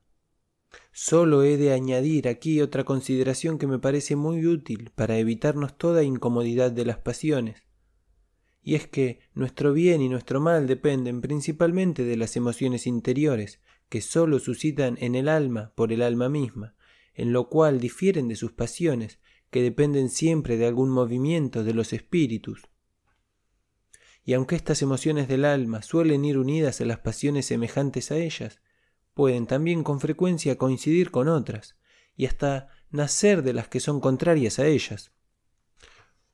Por ejemplo, cuando un marido llora porque su mujer ha fallecido, que, como ocurre a veces, no le gustaría ver resucitada, es posible que su corazón esté afectado por la tristeza que le producen el aparato de los funerales y la ausencia de una persona a cuya conversación estaba acostumbrado. Y es posible que algunos restos de amor y de piedad que aparezcan en su imaginación le arranquen de los ojos verdaderas lágrimas aunque sienta al mismo tiempo en el fondo de su alma una alegría secreta, cuya emoción tiene tanto poder que nada puede disminuir de su fuerza la tristeza y las lágrimas que la acompañan. Y cuando leemos en un libro aventuras extrañas o las vemos representadas en un teatro, esto nos produce a veces tristeza, a veces alegría o amor u odio, y en general todas las pasiones, según la diversidad de las cosas que se presenten a nuestra imaginación. Pero al mismo tiempo encontramos el placer de sentirlas en nosotros, y este placer es un goce intelectual que pueden hacer lo mismo de la tristeza que de todas las demás pasiones. Artículo 148. El ejercicio de la virtud es un soberano remedio contra las pasiones. Ahora bien, cómo estas emociones interiores nos afectan de más cerca y tienen, por consiguiente, mucho más poder sobre nosotros que las pasiones que se encuentran con ellas y de las que difieren. Es indudable que, con tal que nuestra alma tenga en sí misma algo que la contente, ninguna contrariedad que le venga de fuera tiene poder alguno para darla. Más bien sirve para aumentar su alegría, porque el ver que no pueden dañarla esas contrariedades exteriores le hace conocer su perfección. Y nuestra alma, para tener tales motivos de contento, sólo necesita seguir exactamente la virtud, pues todo el que haya vivido de tal modo que su conciencia no pueda reprocharle que haya dejado nunca de hacer todo lo que ha juzgado mejor, que es lo que aquí llamamos seguir la virtud, recibe una satisfacción tan poderosa para hacerle feliz que ni los más violentos esfuerzos de las pasiones tienen jamás bastante poder para turbar la tranquilidad de su alma. Tercera parte. De las pasiones particulares. Artículo 149. De la estimación y del desprecio. Una vez explicadas las seis pasiones primarias, que son como los géneros de los que todas las demás son especies, señalar aquí sucintamente lo que hay de particular en cada una de estas otras, y seguir el mismo orden en que las he enumerado antes. Las dos primeras son la estimación y el desprecio, pues, aunque estos nombres no signifiquen generalmente sino las opiniones que, sin pasión, tenemos del valor de cada cosa, no obstante, como de estas opiniones suelen hacer pasiones a las que no se han dado nombres particulares, creo que podemos darles estos. Y la estimación, considerada como pasión, es una inclinación del alma a representarse el valor de la cosa estimada, inclinación producida por un movimiento particular de los espíritus, de tal modo conducidos al cerebro que refuerzan las impresiones que sirven a este objeto. Por el contrario, la pasión del desprecio es una inclinación del alma a considerar la bajeza o pequeñez de lo que despreciamos. Inclinación producida por el movimiento de los espíritus que refuerzan la idea de esta pequeñez. Artículo 150. Estas pasiones no son sino especies de admiración. De modo que estas dos pasiones no son sino especies de admiración, pues cuando no admiramos la grandeza ni la pequeñez de un objeto, no le prestamos más atención que la que la razón nos dicta que debemos prestarle, de modo que lo estimamos o lo despreciamos sin pasión. Y hay muchas veces que la estima suscita en otros el amor y el desprecio el odio. Esto no es universal, y sólo proviene de que estamos más o menos inclinados a considerar la grandeza o la pequeñez de un objeto, según que sintamos más o menos afectos por él. Artículo 151. Son más visibles cuando las referimos a nosotros mismos. Estas dos pasiones pueden referirse en general a toda clase de objetos, pero son visibles cuando se refieren a nosotros mismos, es decir, cuando lo que estimamos o despreciamos es nuestro propio mérito. El movimiento de los espíritus que produce esas pasiones es entonces tan manifiesto que cambia hasta la cara, los gestos, la actitud y generalmente todos los actos de quienes conciben una opinión de sí mismo mejor o peor que de costumbre. Artículo 152. ¿Por qué causa podemos estimarnos? Y como una de las principales partes de la cordura es saber de qué manera y por qué causa debe cada cual estimarse o despreciarse, procuraré aquí exponer mi opinión sobre el particular. Solo observo en nosotros una cosa que puede autorizarnos a estimarnos, el uso de nuestro libre arbitrio y el dominio que tenemos de nuestras voluntades. Pues sólo por las acciones que dependen de este libre arbitrio podemos ser con razón alabados o censurados y nos hace en cierto modo semejantes a Dios, haciéndonos dueños de nosotros mismos, con tal de que no perdamos por cobardía los derechos que nos da. Artículo 153. ¿En qué consiste la generosidad? Así creo que la verdadera generosidad que hace que un hombre se estime en él más alto grado que puede legítimamente estimarse, consiste, en parte, en que conoce que esta libre disposición de sus voluntades es lo único que le pertenece, y que solamente por el uso bueno o malo que haga de esa libre disposición puede ser alabado o censurado. Y en parte en que siente en sí mismo una firme y constante resolución de hacer lo bueno, es decir, de no carecer nunca de voluntad para emprender y ejecutar todas las cosas que juzgue mejores, lo cual es seguir perfectamente a la virtud. Artículo 154. Impide despreciar a los demás. Los que tienen este conocimiento y sentimiento de sí mismos creen fácilmente que cada uno de los demás hombres puede tenerlos también de sí mismo, porque en esto no hay nada que dependa de otro. Por eso no desprecian nunca a nadie, y aunque vean a menudo que los demás cometen faltas que ponen de manifiesto su flaqueza, son más inclinados a disculparlos que a censurarlos, y a creer que las cometen más por falta de conocimiento que por falta de buena voluntad. Y así como no pueden ser muy inferiores a los que tienen más bienes o más honores, o incluso más entendimiento, más saber, más bondad, o en general que los superan en algunas otras perfecciones, así tampoco se estiman muy por encima de aquellos a quienes superan. Porque todas estas cosas les parecen muy poco considerables en comparación de la buena voluntad, única cualidad por la que se estiman, y que suponen existe también, o al menos puede existir en cada uno de los demás. Artículo 155. ¿En qué consiste la humildad virtuosa? Por eso los más generosos suelen ser los más humildes, y la humildad viciosa no consiste sino en que, reflexionando sobre la imperfección de nuestra naturaleza y sobre las faltas que podemos haber cometido en otro tiempo o somos capaces de cometer, no menores que las que pueden cometer otros, no nos preferimos a nadie. Y en que pensamos que, teniendo los demás su libre arbitrio lo mismo que nosotros, pueden usar de él tan bien como nosotros. Artículo 156 cuáles son las propiedades de la generosidad y cómo sirve de remedio contra todos los desórdenes de las pasiones. Los que son generosos de este modo son naturalmente inclinados a hacer grandes cosas, y al mismo tiempo a no emprender nada de que no se sientan capaces. Y como no estiman nada más grande que hacer el bien a los demás hombres y despreciar el propio interés, es siempre perfectamente cortés, afable y servicial con todo el mundo y además son enteramente dueños de sus pasiones, especialmente de los deseos, de los celos y de la envidia. Porque no hay cuya adquisición no dependa de ellos que juzguen tan valioso como para merecer ser muy deseada, y del odio a los hombres, porque los estiman a todos, y del miedo, porque les preserva de él la confianza que tienen en su virtud, y de la cólera, en fin, porque no estimando sino muy poco todas las cosas que dependen de los demás, jamás otorgan tanta ventaja a sus enemigos como para reconocer que éstos les hayan ofendido.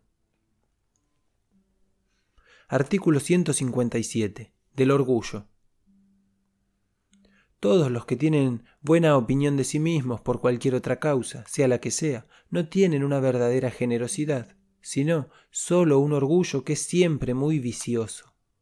Pero tanto más cuanto más injusta es la causa por la que se estiman.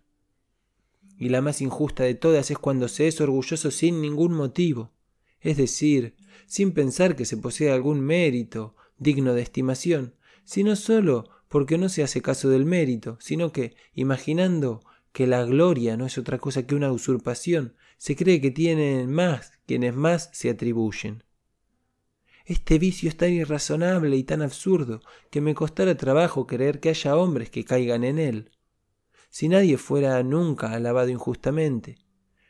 Pero la adulación es tan común por doquier que no hay hombre tan defectuoso que no se vea estimar por cosas que no merecen ninguna alabanza, o incluso que merecen censura, lo cual da ocasión a los más ignorantes y a los más estúpidos para crear y caer en esta clase de orgullos. Artículo 158. Estos efectos son contrarios a los de la generosidad.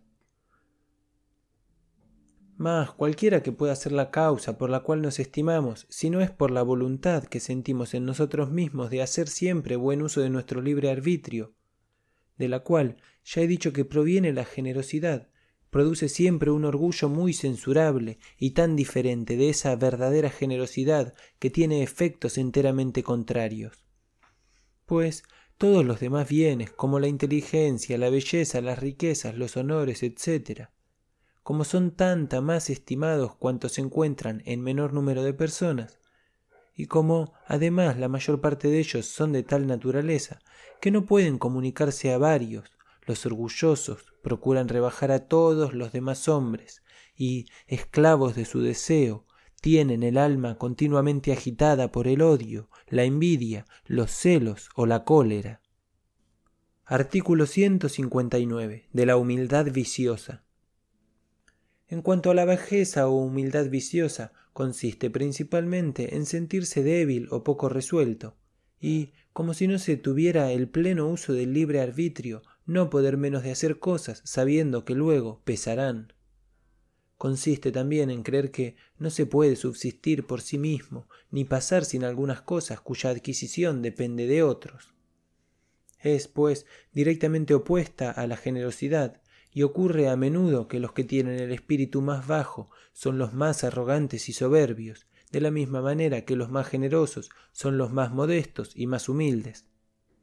Pero mientras los que tienen el espíritu fuerte y generoso no cambian de humor por las prosperidades o adversidades que les ocurren, los que lo tienen débil y abyecto están a merced de la fortuna.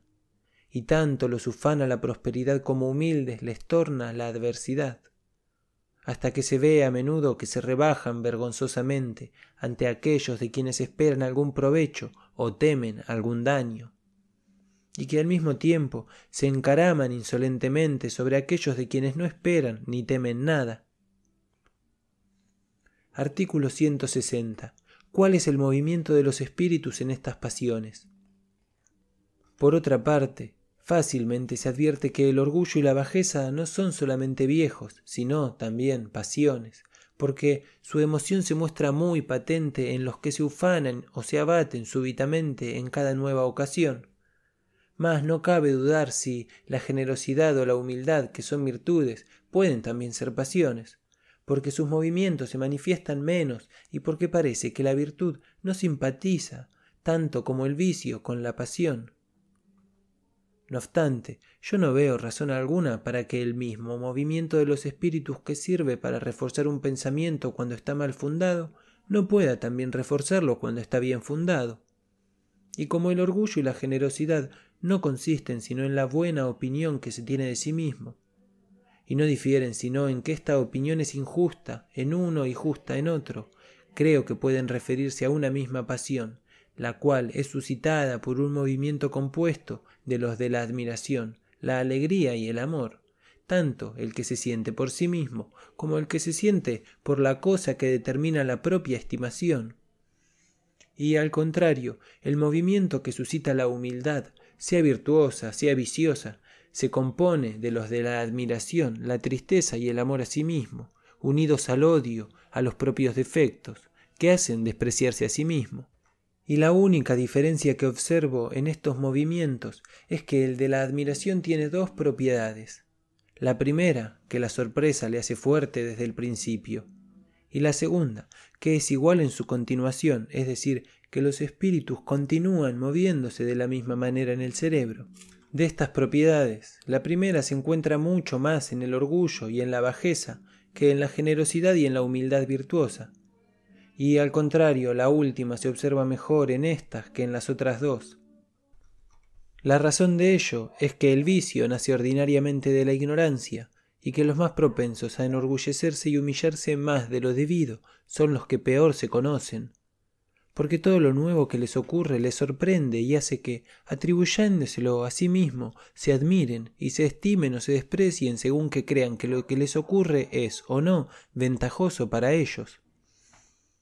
Pero como es frecuente que, después de una cosa que los enorgullece, sobrevenga otra que los humille, el movimiento de sus pasiones es variable.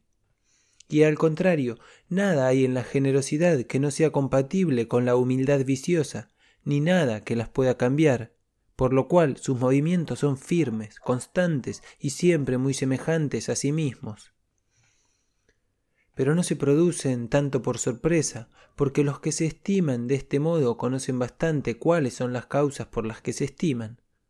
No obstante, puede decirse que estas causas son tan maravillosas, por ejemplo, el poder de hacer uso del libre albedrío, que nos hace apreciemos a nosotros mismos y las imperfecciones de sujeto en que radica este poder, que nos hacen no estimarnos demasiado que cada vez que las contemplamos de nuevo nos dan siempre una nueva satisfacción. Artículo 161. ¿Cómo puede adquirirse la generosidad? Y hay que observar que lo que se llama generalmente virtudes son hábitos del alma que la disponen a ciertos pensamientos, de suerte que son diferentes de estos pensamientos, pero que pueden producirlos y recíprocamente ser producidos por ellos. Hay que observar también que estos pensamientos pueden ser producidos por el alma, pero que a veces los refuerza algún movimiento de los espíritus, y entonces son actos de virtud y a la vez pasiones del alma. Así, aunque no haya virtud a la que tanto contribuya al parecer la buena estirpe como la que hace estimarse únicamente en su justo valor, y aunque sea fácil creer que todas las almas que Dios pone en nuestros cuerpos son igualmente nobles y fuertes, por lo que he llamado a esta virtud generosidad, como se acostumbra en nuestra lengua, en vez de magnanimidad, según es costumbre de la escuela, en la que no es muy conocida. Es indudable, sin embargo, que la buena educación sirve mucho para corregir los defectos de nacimiento y que, si nos preocupamos a menudo de considerar qué es el libre albedrío y cuán grandes son las ventajas de tener una firme resolución de hacer un buen uso de él, así como, por otra parte, cuán vanos e inútiles son todos los cuidados que importunan a los ambiciosos. Podemos suscitar en nosotros la pasión y luego adquirir la virtud de la generosidad y como esta es la clave de todas las demás virtudes y un remedio general contra los desórdenes de las pasiones, paréceme que esta consideración bien merece ser tenida en cuenta. Artículo 162. De la veneración. La veneración o el respeto es una inclinación del alma no sólo a estimar el objeto que venera, sino también a someterse a él con algún temor, para procurar hacérselo favorable. De modo que sólo tenemos veneración por las causas libres que juzgamos capaces de hacernos bien o mal, sin que sepamos cuál de los dos nos harán, pues por aquellos de quienes esperamos sólo bien sentirnos, menos que una simple veneración, amor y devoción, y por aquellos de quienes esperamos sólo mal sentimos odio. Y si no creemos que la causa de este bien o de este mal sea libre, no nos sometemos a ella para procurar tenerla favorable. Así, Cuando paganos veneraban los bosques, las fuentes o las montañas, lo que veneraban no era propiamente estas cosas muertas, sino las divinidades que ellos creían que imperaban en ellas. Y el movimiento de los espíritus que suscita la veneración se compone del que suscita la admiración y del que suscita el temor, del que hablaremos luego. Artículo 163. Del desdén. Lo que llamo desdén es la inclinación que tiene el alma a menospreciar una causa libre, juzgando que, aunque por su naturaleza sea capaz de hacer bien o mal, está, sin embargo, tan por encima de nosotros, que no puede hacer ni lo uno ni lo otro. Y el movimiento de los espíritus que lo suscita se compone de los que suscitan la admiración y la seguridad o el atrevimiento. Artículo 164. Del uso de estas dos pasiones y es la generosidad y la flaqueza del espíritu o la bajeza lo que determina el buen y el mal uso de estas dos pasiones. Pues cuanto más noble y generosa se tiene el alma, mayor es la inclinación a dar a cada cual lo que le corresponde. Y así no solamente se tiene una profunda humildad ante Dios, sino que también se rinde sin repugnancia todo el honor y el respeto que es debido a los hombres, a cada cual según el rango y la autoridad que tiene en el mundo y no se desprecia nada más que los vicios. En cambio, los que tienen el espíritu bajo y débil son dados a pecar por exceso, a veces en que veneran y temen cosas que no son dignas de menosprecio, y a veces en que desean insolemnemente las que más merecen ser veneradas, y suelen pasar muy bruscamente de la extremada impiedad a la superstición, y luego de la superstición a la impiedad, de suerte que no hay vicio ni desorden del espíritu de que no sean capaces. Artículo 165. De la esperanza y del temor. La esperanza es una disposición del alma a creer que lo que se desea va a ocurrir, disposición producida por un movimiento particular de los espíritus, a saber, el de la alegría y el del deseo mezclados y el temor es otra disposición del alma que la hace creer que no ocurrirá. Y es de observar que, aunque estas dos pasiones son opuestas, se puede, sin embargo, sentir las dos juntas, a saber, cuando consideramos al mismo tiempo diversas razones, unas que hacen pensar que el cumplimiento del deseo es fácil, y otras que hacen creer que es difícil. Artículo 166. De la seguridad y de la desesperanza y nunca una de estas pasiones acompaña al deseo sin dejar algún lugar a la otra, pues cuando la esperanza es tan fuerte que excluye enteramente al temor, cambia de naturaleza y se llama certidumbre o seguridad. Y cuando se está seguro de que lo que se desea ocurra, aunque se siga queriendo que ocurra, se deja, no obstante, de estar agitado por la pasión del deseo, que hace buscar con inquietud el acontecimiento. Mas cuando el temor es tan extremado que no deja lugar alguno a la esperanza, se convierte en desesperanza.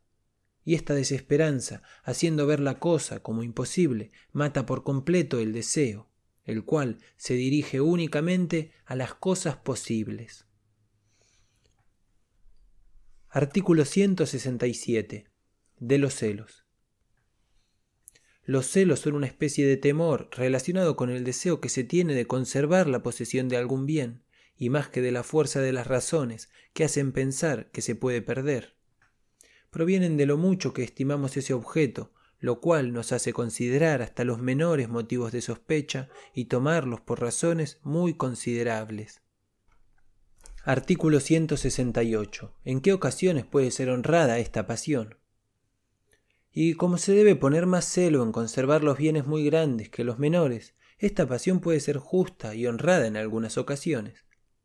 Así, por ejemplo, un capitán que guarda una plaza de gran importancia tiene derecho a estar celoso de ella, es decir, a desconfiar de todos los medios por los cuales podría ser sorprendida. Y a una mujer honrada no se la censura el ser celosa de su honor, es decir, el guardarse no sólo de comportarse mal, sino también evitar hasta los menores motivos de malediencia. Artículo 169. ¿En qué casos es censurable? Pero la gente se burla de un avaro cuando es celoso de su tesoro, es decir, cuando lo protege con los ojos y no quiere alejarse nunca de él por miedo de que se lo roben. Pues el dinero no vale la pena de ser guardado con tanto celo. Y se desprecia a un hombre celoso de su mujer, porque esto demuestra que no la ama de buena ley y que tiene mala opinión de sí mismo o de ella. Digo que no ama de buena ley, porque si le tuviera un verdadero amor, no se sentiría inclinado a desconfiar de ella. Pero no es propiamente a ella a quien ama, sino sólo al bien que cree hallar en ser su dueño único. Y no temerá perder este bien si no se juzgara indigno del mismo o no creyera infiel a su mujer. Por lo demás, esta pasión sólo se refiere a las sospechas y a las desconfianzas, pues tratar de evitar algún mal cuando se tiene justo motivo para temerlo no es propiamente ser celoso. Artículo 170. De la irresolución.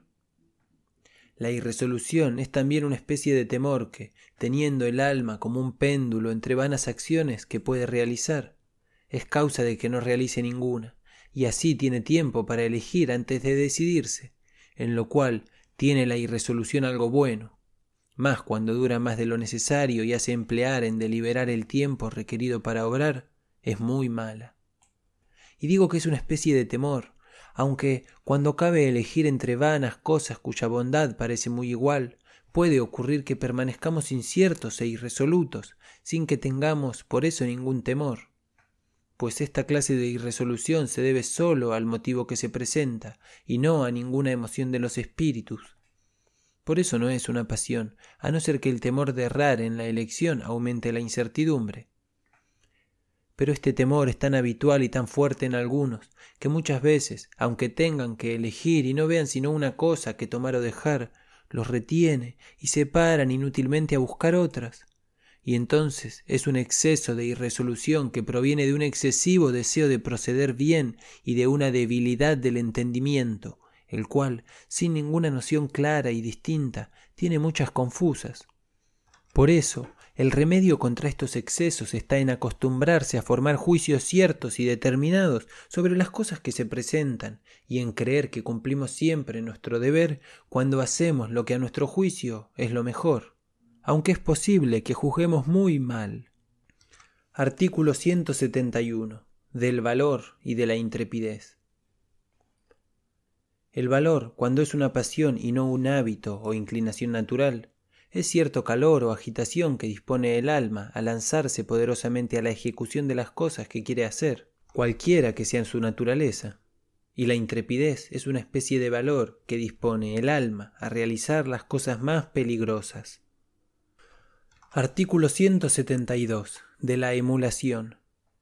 Y la emulación es también una especie de valor, pero en otro sentido pues se puede considerar el valor como un género que se divide en tantas especies como objetos diferentes hay, y en tantas otras como causas. Puede ser intrepidez o puede ser emulación. Y esta última no es un calor que dispone el alma a emprender cosas que espera poder conseguir porque ve que otros las consiguen. Es pues una especie de valor cuya causa externa es el ejemplo, Digo la causa externa porque debe haber además una interna, que consiste en tener el cuerpo dispuesto de tal modo que el deseo y la esperanza tienen más fuerza para hacer afluir al corazón buena cantidad de sangre que el temor o la desesperanza para impedirlo. Artículo 173. Cómo la intrepidez depende de la esperanza. Pues es de observar aunque el objeto de la intrepidez sea la dificultad, de la cual nace generalmente el temor y hasta la desesperación, de suerte que es en los asuntos más peligrosos y más desesperados donde se emplea más intrepidez y valor. Es preciso, sin embargo, para oponerse con vigor a las dificultades que surjan, tener la esperanza e incluso la seguridad de lograr el fin perseguido. Mas este fin es diferente del objeto, pues no es posible tener al mismo tiempo la seguridad y la desesperanza de una misma cosa. Así, cuando los dacios se lanzaban entre los enemigos y corrían a una muerte segura, el objeto de su intrepidez era la dificultad de conservar la vida en esta acción. y por esa dificultad no tenían sino desesperación, pues estaban seguros de morir. Pero su finalidad era animar a sus soldados con el ejemplo y hacerles conseguir la victoria en la que tenían esperanza. O bien se proponían ganar la gloria después de su fallecimiento, de lo que estaban más que seguros. Artículo 174. De la cobardía y del miedo. La cobardía es directamente opuesta al valor y es una languidez o frialdad que impide al alma lanzarse a la ejecución de las cosas que haría si estuviera exenta de esta pasión. Y el miedo o el terror, que es contrario a la intrepidez, no es sólo una frialdad, sino también una turbación y un pasmo del alma que le quita la fuerza de resistir a los males que cree próximos. Artículo 175 del uso de la cobardía.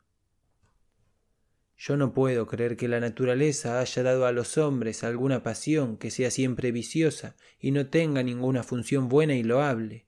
Pero me cuesta, sin embargo, mucho trabajo adivinar para qué pueden servir estas dos. Paréceme únicamente que la cobardía tiene alguna utilidad cuando evita las penalidades que ciertos razonamientos verosímiles podrían incitar a arrastrar si otras razones más ciertas que hacen juzgar inútiles esas penalidades no suscitaran la pasión de la cobardía. Pues, además de eximir al alma de esas penalidades, es útil entonces para el cuerpo también, porque retardando el movimiento de los espíritus le impide disipar las fuerzas. Más generalmente la cobardía es muy perjudicial, porque aparta la voluntad de las acciones útiles, y como nace únicamente de que no se tiene bastante esperanza o bastante deseo, es suficiente para corregirla al aumentar en nosotros estas dos pasiones. Artículo 176. Del uso del miedo. En cuanto al miedo o el terror, no vea que pueda nunca ser loable o útil. Por eso no es una pasión especial, sino sólo un exceso de cobardía, de pasmo y terror exceso siempre vicioso, como la intrepidez es un exceso de valor que es siempre bueno, con tal de que lo sea el fin perseguido. Y como la principal causa del miedo es la sorpresa, nada mejor para librarse de él que obrar con premeditación y prepararse para todos los acontecimientos cuyo temor puede causar el miedo. Artículo 177 del remordimiento.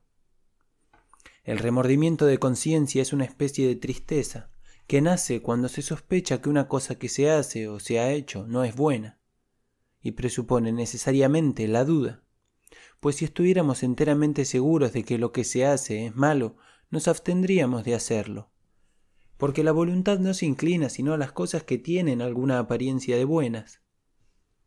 Y si estuviéramos ciertos de que lo que hemos hecho ya es malo, sentiríamos arrepentimiento, no sólo remordimiento.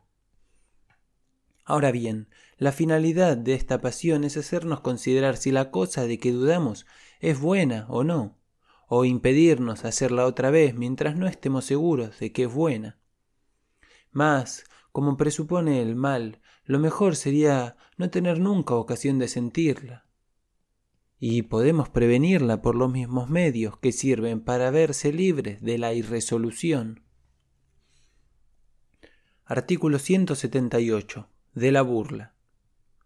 La irrisión o burla es una especie de alegría mezclada con odio que se produce al ver algún pequeño mal en una persona a la que se cree digna de sufrirlo.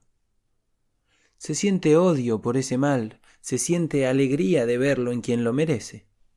Y cuando esto ocurre inopinadamente, la sorpresa de la admiración origina la risa, como dije al explicar la naturaleza de la risa. Pero ese mal debe ser pequeño, pues si es grande, no se puede creer que el que lo padece lo merece, a no ser que se tenga una mala índole o que se odie mucho a la persona en cuestión. Artículo 179. ¿Por qué los más imperfectos suelen ser los más burlones? Y se observa que los que tienen defectos más visibles, por ejemplo los cojos, tuertos, jorobados, o los que han recibido alguna afrenta pública, son especialmente inclinados a la burla, pues deseando ver a todos los demás tan desgraciados como ellos, les placen mucho los males que les ocurren, y los juzgan merecedores de ellos. Artículo 180. Del uso de la burla. En cuanto a la burla modesta, que reprende útilmente los vicios mostrando los ridículos, sin por eso reírse uno mismo de ellos, ni manifestar ningún odio contra las personas, no es una pasión, sino una cualidad del hombre honrado que pone de manifiesto su humor alegre y la tranquilidad de su alma. Señales de virtud y a veces también de la habilidad de su ingenio para saber dar una apariencia agradable a las cosas de que se burla. Artículo 181. ¿Cómo puede ser justa e injusta? Mas cuando la fortuna manda bienes a alguien que es verdaderamente indigno de ellos y sentimos envidia únicamente porque, amando naturalmente la justicia, nos enoja que no sea observada en la distribución de esos bienes. Es un celo que puede ser disculpable, principalmente cuando el bien que se envidia a otros es de tal naturaleza que puede convertirse en mal entre sus manos. Así, por ejemplo, si se trata de algún cargo o profesión en cuyo ejercicio puedan comportarse mal, incluso cuando se desea para sí mismo ese mismo bien y no se puede tener porque lo poseen otros menos dignos de poseerlo, esto hace la pasión más violenta y no deja de ser disculpable, con tal de que el odio que contiene recaiga solamente en la mala distribución del bien que se envidia, y no en las personas que lo poseen o lo distribuyen pero hay pocos tan justos y generosos como para no sentir odio por quienes se le adelantan en la adquisición de un bien que no es comunicable a varios que habían deseado para ellos mismos, aunque quienes lo han adquirido sean tanto o más merecedores de él. Y lo más generalmente envidiado es la gloria, pues aunque la de los demás no impide que nosotros podamos aspirar a ella, hace su acceso más difícil y encarece su costo. Artículo 184. ¿A qué se debe que los envidiosos sean propensos a tener la tez plomiza? Por otra parte, no hay vicio que tanto dañe a la felicidad de los hombres como la envidia, pues, además de que los tocados por su estigma se afligen a sí mismos, turban también con todo su poder el placer de los demás, y tienen por lo general la tez plomiza, es decir, mezcla de amarillo y negro, y como de sangre macerada de donde proviene que la envidia se llama livor en latín, lo cual va muy de acuerdo con lo que he dicho antes de los movimientos de la sangre en la tristeza y en el odio. Pues éste hace que la bilis amarilla, procedente de la parte inferior del hígado, y la negra, procedente del vaso, pasen del corazón por las arterias a todas las venas. Y esto determina que la sangre de las venas tenga menos calor y circule más lentamente que de ordinario lo cual basta para poner lívido el color. Mas como la bilis, tanto la amarilla como la negra, puede también ir a las venas por otras varias causas, y como la envidia no las impulsa en cantidad bastante grande para cambiar el color de la tez, a no ser que sea muy grande y de larga duración, no se debe pensar que todos los que tienen este color son propensos a la envidia. Artículo 185. De la piedad. La piedad es una especie de tristeza entreverada de amor o de buena voluntad hacia las personas a quienes vemos sufrir algún mal del que no los creemos merecedores. Es, pues, contraria a la envidia por razón de su objeto y a la burla porque los considera de otro modo. Artículo 186. ¿Quiénes son los más compasivos? Los que se sienten más débiles y más sujetos a la adversidad de la fortuna parecen ser más inclinados a esta pasión que los demás, porque ven el mal ajeno como cosa que puede ocurrirles a ellos, y así son movidos a piedad, más bien por el amor que se tienen a sí mismos que por el que tienen a los demás.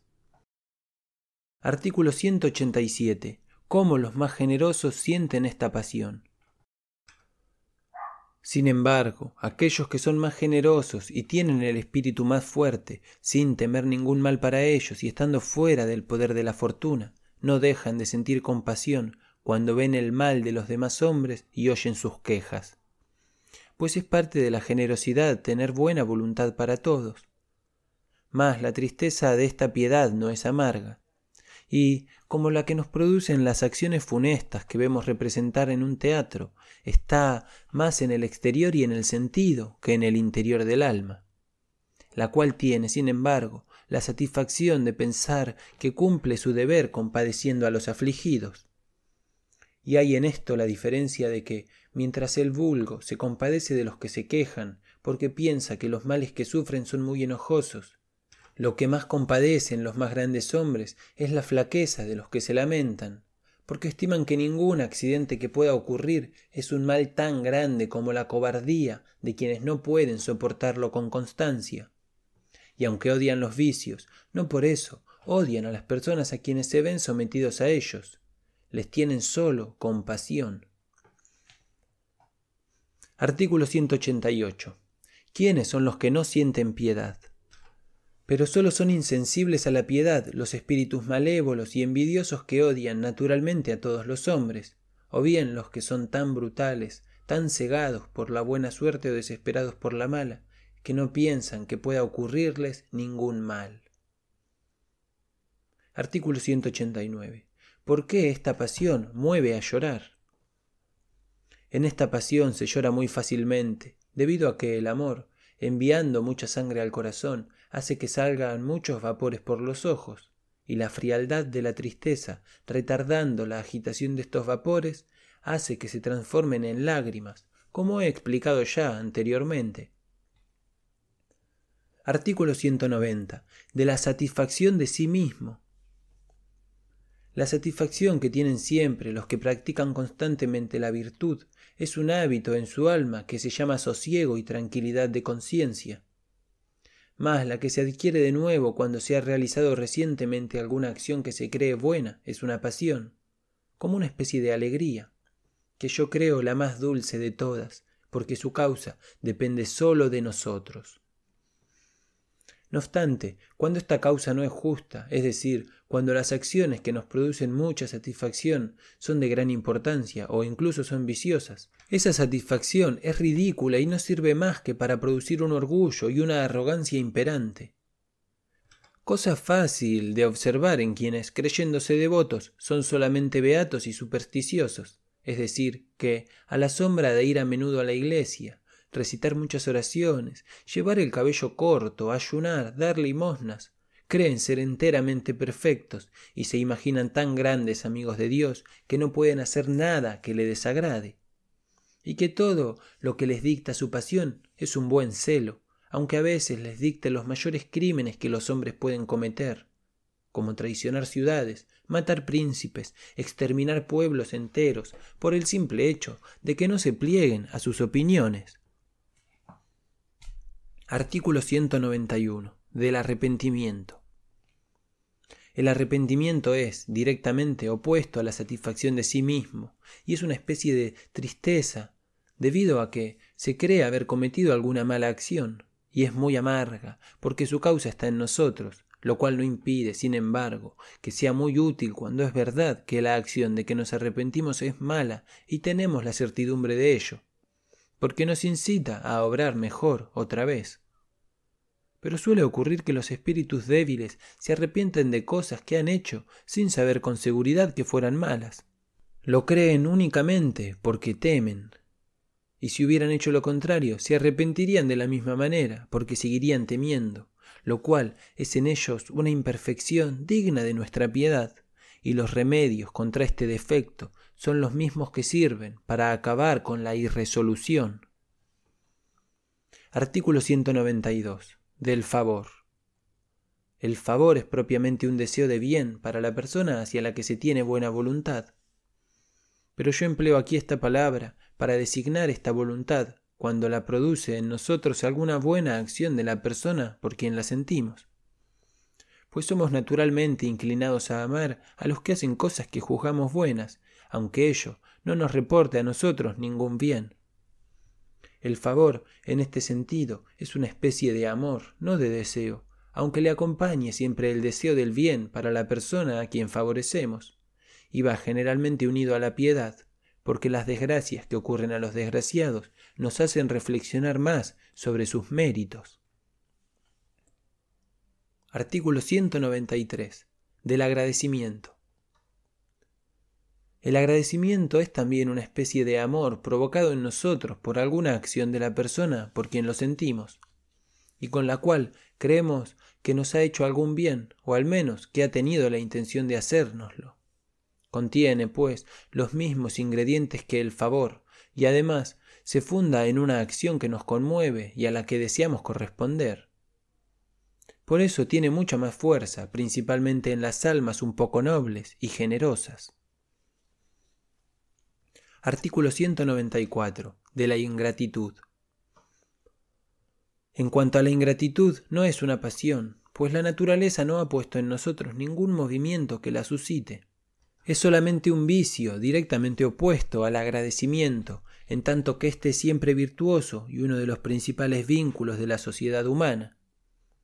Por eso este vicio es propio únicamente de los hombres brutales y sumamente arrogantes, que piensan que todo les es debido, o de los estúpidos que no reflexionan en los beneficios que reciben, o de los débiles y abyectos que, sintiendo su imperfección y su miseria, buscan bajamente la ayuda de los demás y, una vez obtenida, los odian, porque, no queriendo o no pudiendo pagársela, y figurándose que todo el mundo es mercenario como ellos y que no se hace ningún bien sino esperando la recompensa, piensan que les han engañado.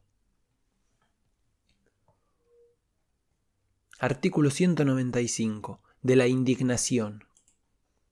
La indignación es una especie de odio o de aversión que se siente naturalmente contra los que hacen algún mal, de cualquier naturaleza que este mal sea, y muchas veces va mezclada con la envidia o con la piedad pero su objeto es muy diferente, pues sólo se siente indignación contra los que hacen bien o mal a las personas que no lo merecen, mientras que se envidia a quienes reciben ese bien o se siente piedad por quienes reciben ese mal.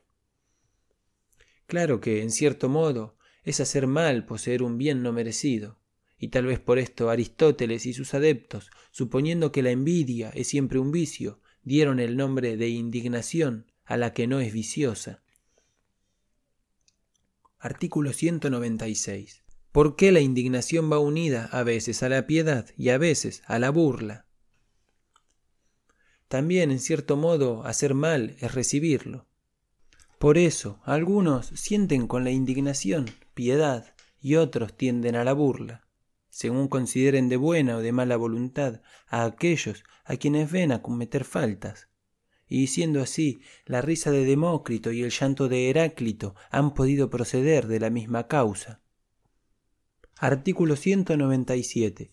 A veces la acompaña la admiración y no es incompatible con la alegría.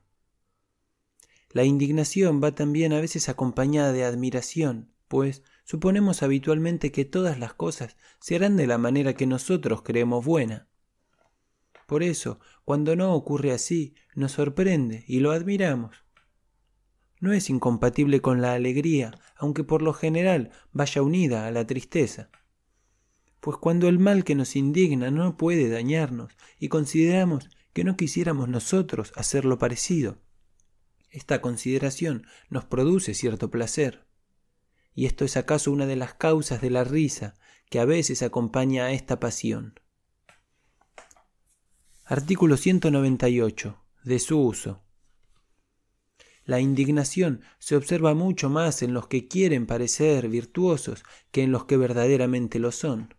Pues, aunque los que aman la virtud no puedan ver sin alguna aversión los vicios de los demás, sólo se apasionan contra los más grandes y extraordinarios. Sentir gran indignación por cosas de poca monta es ser difícil y malhumorado. Sentirlas por las que no son censurables es ser injusto, y es ser impertinente y absurdo no limitar esta pasión a las acciones de los hombres y llevarla hasta las obras de Dios o de la naturaleza, como hacen los que, no estando nunca conformes con su condición o con su fortuna, se atreven a censurar la conducta del mundo y los secretos de la providencia. Artículo 199 de la ira. La ira es una especie de odio o de aversión que sentimos contra los que hacen algún mal o han tratado de perjudicar no indiferentemente a cualquiera, sino particularmente a nosotros. Tienen, pues, el mismo contenido que la indignación, con la añadidura de que se funda en una acción que nos concierne y de la que deseamos vengarnos. Pues casi siempre la acompaña este deseo, y es directamente opuesta a la gratitud, como la indignación al favor pero es incomparablemente más violenta que estas otras tres pasiones, porque el deseo de rechazar las cosas dañinas y de vengarse de ellas es el más apremiante de todos.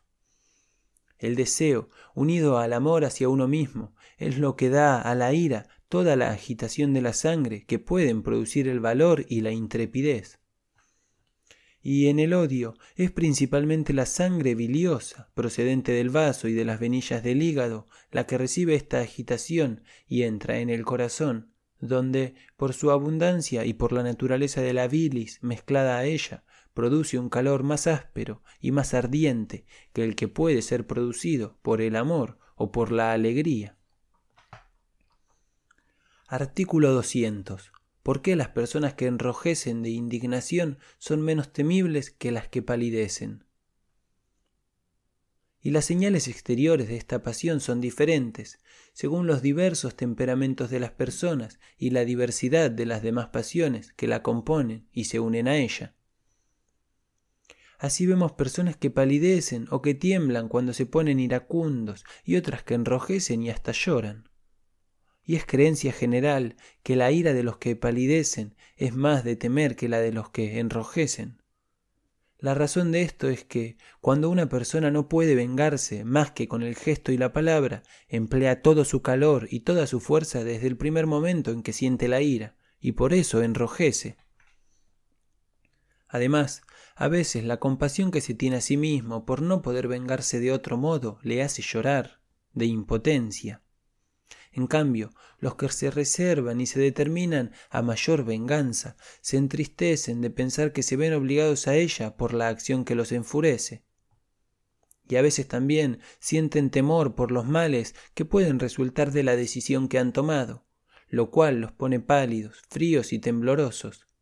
Mas, cuando llega el momento de ejecutar su venganza, se calientan tanto, más cuanto más fríos estuvieron al comienzo y así se ve que las fiebres que comienzan con frío suelen ser las más fuertes. Artículo 201. Hay dos clases de ira, y las personas más buenas son las más propensas a la primera. Esto nos indica que se pueden distinguir dos clases de ira. Una que es muy súbita y se manifiesta muy al exterior, pero que, sin embargo, tiene poco efecto y puede calmarse fácilmente otra que no se exterioriza tanto al principio, pero que roe más el corazón y tiene efectos más peligrosos. Las personas más bondadosas y amorosas son las más propensas a la primera, pues no proviene de un odio profundo, sino de una súbita aversión que la sorprende, porque, inclinados a imaginar que todas las cosas deben producirse de la manera que a ellos les parece mejor, cuando se producen de manera distinta, se sorprenden y se ofenden a veces sin que ni siquiera les concierna la cosa en su interés particular. Y ello porque, siendo muy afectivos, se interesan por aquellos a quienes aman como por sí mismos.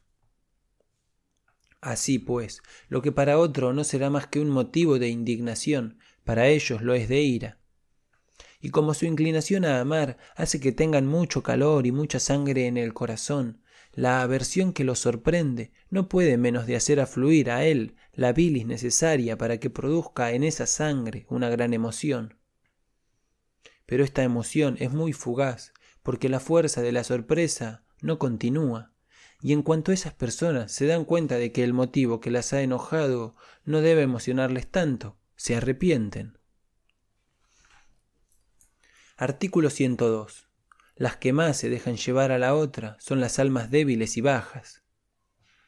La otra clase de ira en la que predomina el odio y la tristeza, no es tan manifiesta al principio, a no ser quizá en que empalidece el rostro.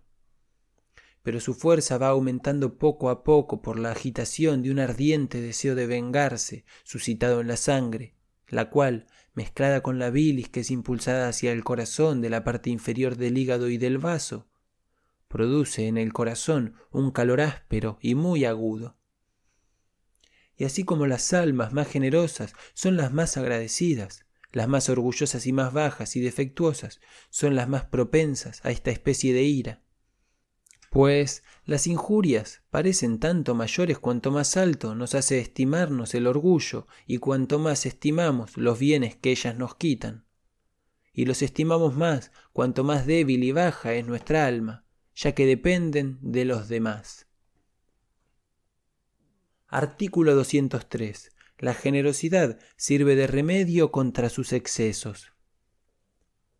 Por otra parte, aunque esta pasión sea útil para darnos vigor y rechazar las injurias, no hay ninguna otra cuyos excesos debamos evitar con más celo, porque, turbando el juicio, nos hacen a menudo cometer faltas de las que luego hemos de arrepentirnos y aún impiden a veces rechazar esas injurias tan bien como podríamos rechazarlas con menos emoción. Pero como nada la hace más excesiva que el orgullo, creo que la generosidad es el mejor remedio contra sus excesos, porque haciéndonos estimar muy poco todos los bienes que nos pueden quitar, y mucho en cambio la libertad y el dominio absoluto de nosotros mismos, dominio que perdemos cuando alguien puede ofendernos. La generosidad hace que no sintamos sino desprecio alguno, o a lo sumo indignación por las injurias que a otros ofenden. Artículo 204. De la gloria. Lo que llamo aquí gloria es una especie de contento fundado en el amor a sí mismo, y nace de pensar o de esperar que otros han de alabarnos. Es, pues, diferente de la satisfacción interior que nace de pensar que hemos realizado alguna buena acción, pues a veces nos alaban por cosas que no creemos buenas y nos censuran por otras que creemos mejores pero una y otra son especies de la propia estimación, al mismo tiempo que especies de contento, pues motivo es para estimarse el ver que los demás nos estiman. Artículo 205. De la venganza. La venganza es, por el contrario, una especie de tristeza fundada también en el amor a nosotros mismos, y nace de pensar o temer que han de censurarnos. Es, además, una especie de modestia o de humildad y desconfianza de nosotros mismos, pues cuando nos estimamos tanto que no podemos imaginar que nadie nos desprecie, difícilmente podemos sentirnos avergonzados. Artículo 206. Del uso de estas dos pasiones. Ahora bien, la gloria y la vergüenza se comportan lo mismo en el sentido de que nos incitan a la virtud, la una por la esperanza, la otra por el temor. Mas hay que adiestrar el juicio en lo que es verdaderamente digno de censura o de alabanza, a fin de no avergonzarnos de obrar bien y de no envenecernos de nuestros vicios, como le ocurre a algunos. Mas no es bueno desprenderse por entero de estas pasiones, como hacían antiguamente los cínicos, pues aunque el pueblo juzgue muy mal como no podemos vivir sin él y nos importa su estimación, debemos muchas veces seguir sus opiniones antes que las nuestras en lo que se refiere al exterior de nuestros actos. Artículo 207. De la impudencia. La impudencia o el descaro, que es un menosprecio de la vergüenza y a veces también de la gloria, no es una pasión, porque no hay en nosotros ningún movimiento particular de los espíritus que la provoque pero es un vicio opuesto a la vergüenza y también a la gloria, en tanto una y otra son buenas, como la ingratitud es opuesta al agradecimiento y la crueldad a la piedad. Y la principal causa de la impudencia proviene de haber recibido varias veces grandes afrentas, pues no hay nadie que, siendo joven, no se imagine que la alabanza es un bien y la infamia un mal mucho más importante para la vida de lo que la experiencia nos enseña que son cuando, habiendo recibido algunas, se tornan unos desvergonzados que, midiendo el bien y el mal únicamente por las comodidades del cuerpo, ven que las disfrutan después de tales afrentas tanto como antes, y aun a veces mucho mejor, porque se ven libres de algunas continencias a las que les obligaba el honor, y si a su descrédito se une la pérdida de los bienes, no faltan personas caritativas que se los den Artículo 208. De la saciedad.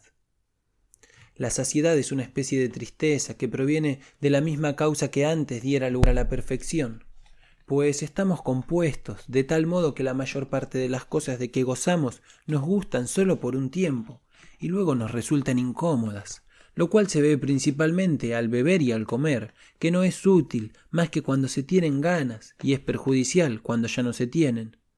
Y como en este caso ya no es agradable al gusto, esta pasión se llama disgusto. Artículo 209 de la añoranza. La añoranza es también una especie de tristeza, y tiene una especial amargura, porque va siempre unida a cierta desesperanza y al recuerdo del placer gozado, pues no añoramos nunca sino los bienes de que hemos gozado, y que están tan perdidos que no tenemos ninguna esperanza de recobrarlos en el tiempo y de la manera en que los añoramos. Artículo 210. Del contento. Por último, lo que llamo contento es una especie de gozo, con la particularidad de que aumente su dulzura el recuerdo de los males que hemos sufrido y de los cuales nos sentimos liberados, como cuando nos quitan de encima un gran peso que hemos llevado mucho tiempo a las espaldas. Y no veo nada muy notable en estas tres pasiones. Solo las he puesto aquí, por seguir el orden de enumeración que expuse antes, pero creo que esta enumeración ha sido útil para demostrar que no omitíamos ninguna que fuera digna de alguna especial consideración. Artículo 211. Un remedio general contra las pasiones. Y ahora que las conocemos todas, tenemos mucho menos motivo que antes para temerlas, pues vemos que todas son buenas en su naturaleza y que lo único que tenemos que evitar es su mal uso o sus excesos, contra los cuales podrían bastar los remedios que he explicado si todo el mundo se cuidara bien de practicarlos. Pero como entre esos remedios he puesto la premeditación y la industria para corregir nuestros defectos naturales ejercitándonos en separar en nosotros los movimientos de la sangre y de los espíritus de los pensamientos a que suelen ir unidos, He de confesar que hay pocas personas bastante preparadas de esta suerte contra toda clase de situaciones y que estos movimientos suscitados en la sangre por los objetos de las pasiones se producen tan inmediata y súbitamente como consecuencia de las impresiones que recibe el cerebro y de la disposición de los órganos, aunque el alma no contribuye en nada a ello, que no hay cordura humana capaz de oponerles resistencia cuando no se está bastante preparado. Así, por ejemplo, hay muchos que no pueden abstenerse de reír cuando les hacen cosquillas, aunque ello no les produzca ningún placer, pues despertada en su fantasía la impresión del gozo y de la sorpresa que anteriormente les hizo reír por el mismo motivo. El pulmón se les infla sin que ellos quieran por la sangre que el corazón le envía. Así también los que son por naturaleza muy inclinados a las emociones de alegría y de la piedad, o del miedo, o de la ira, no pueden menos de desfallecer, o de llorar, o de temblar, o de que se les revuelva la sangre como si tuvieran fiebre, cuando el objeto de alguna de estas pasiones les mueve la fantasía. Mas algo puede hacerse siempre en tal ocasión, y creo que puedo ponerlo aquí como el remedio más general y más fácil de practicar contra todos los excesos de las pasiones.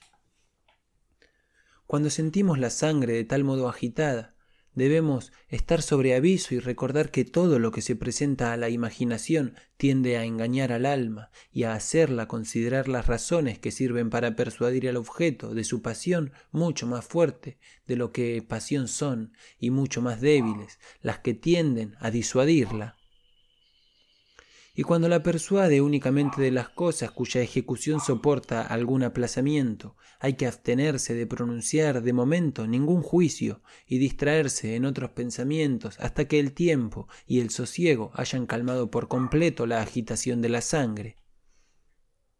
Y por último, cuando incita a actos sobre los cuales es preciso decidir inmediatamente, la voluntad debe aplicarse principalmente a examinar y a seguir las razones que sean contrarias a las que la pasión presenta. Aunque aquellas parezcan menos fuertes, como cuando inopinadamente, atacados por algún enemigo, la ocasión no permite que empleemos ningún tiempo en deliberar.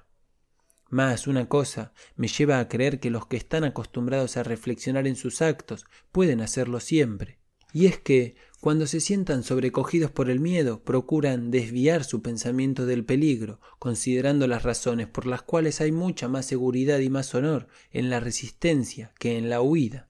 Y al contrario, cuando sientan que el deseo de venganza y la ira los incita a correr inconsideradamente hacia quienes los atacan, se acordarán de pensar que es imprudencia perderse cuando se puede, sin deshonor, salvarse, y que, si la partida es muy desigual, Vale más una retirada honrosa o tomar cuartel que exponerse brutalmente a una muerte segura.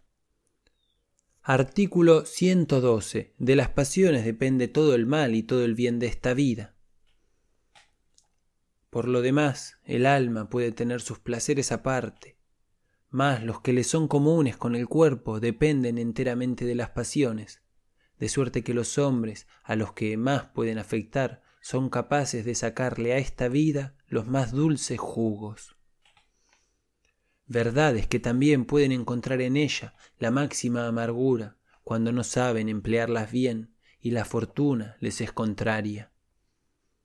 Mas en este punto es donde tiene su principal utilidad la cordura, pues enseña a dominar de tal modo las pasiones y a manejarlas con tal destreza que los males que causan son muy soportables y que incluso de todos ellos puede sacarse gozo.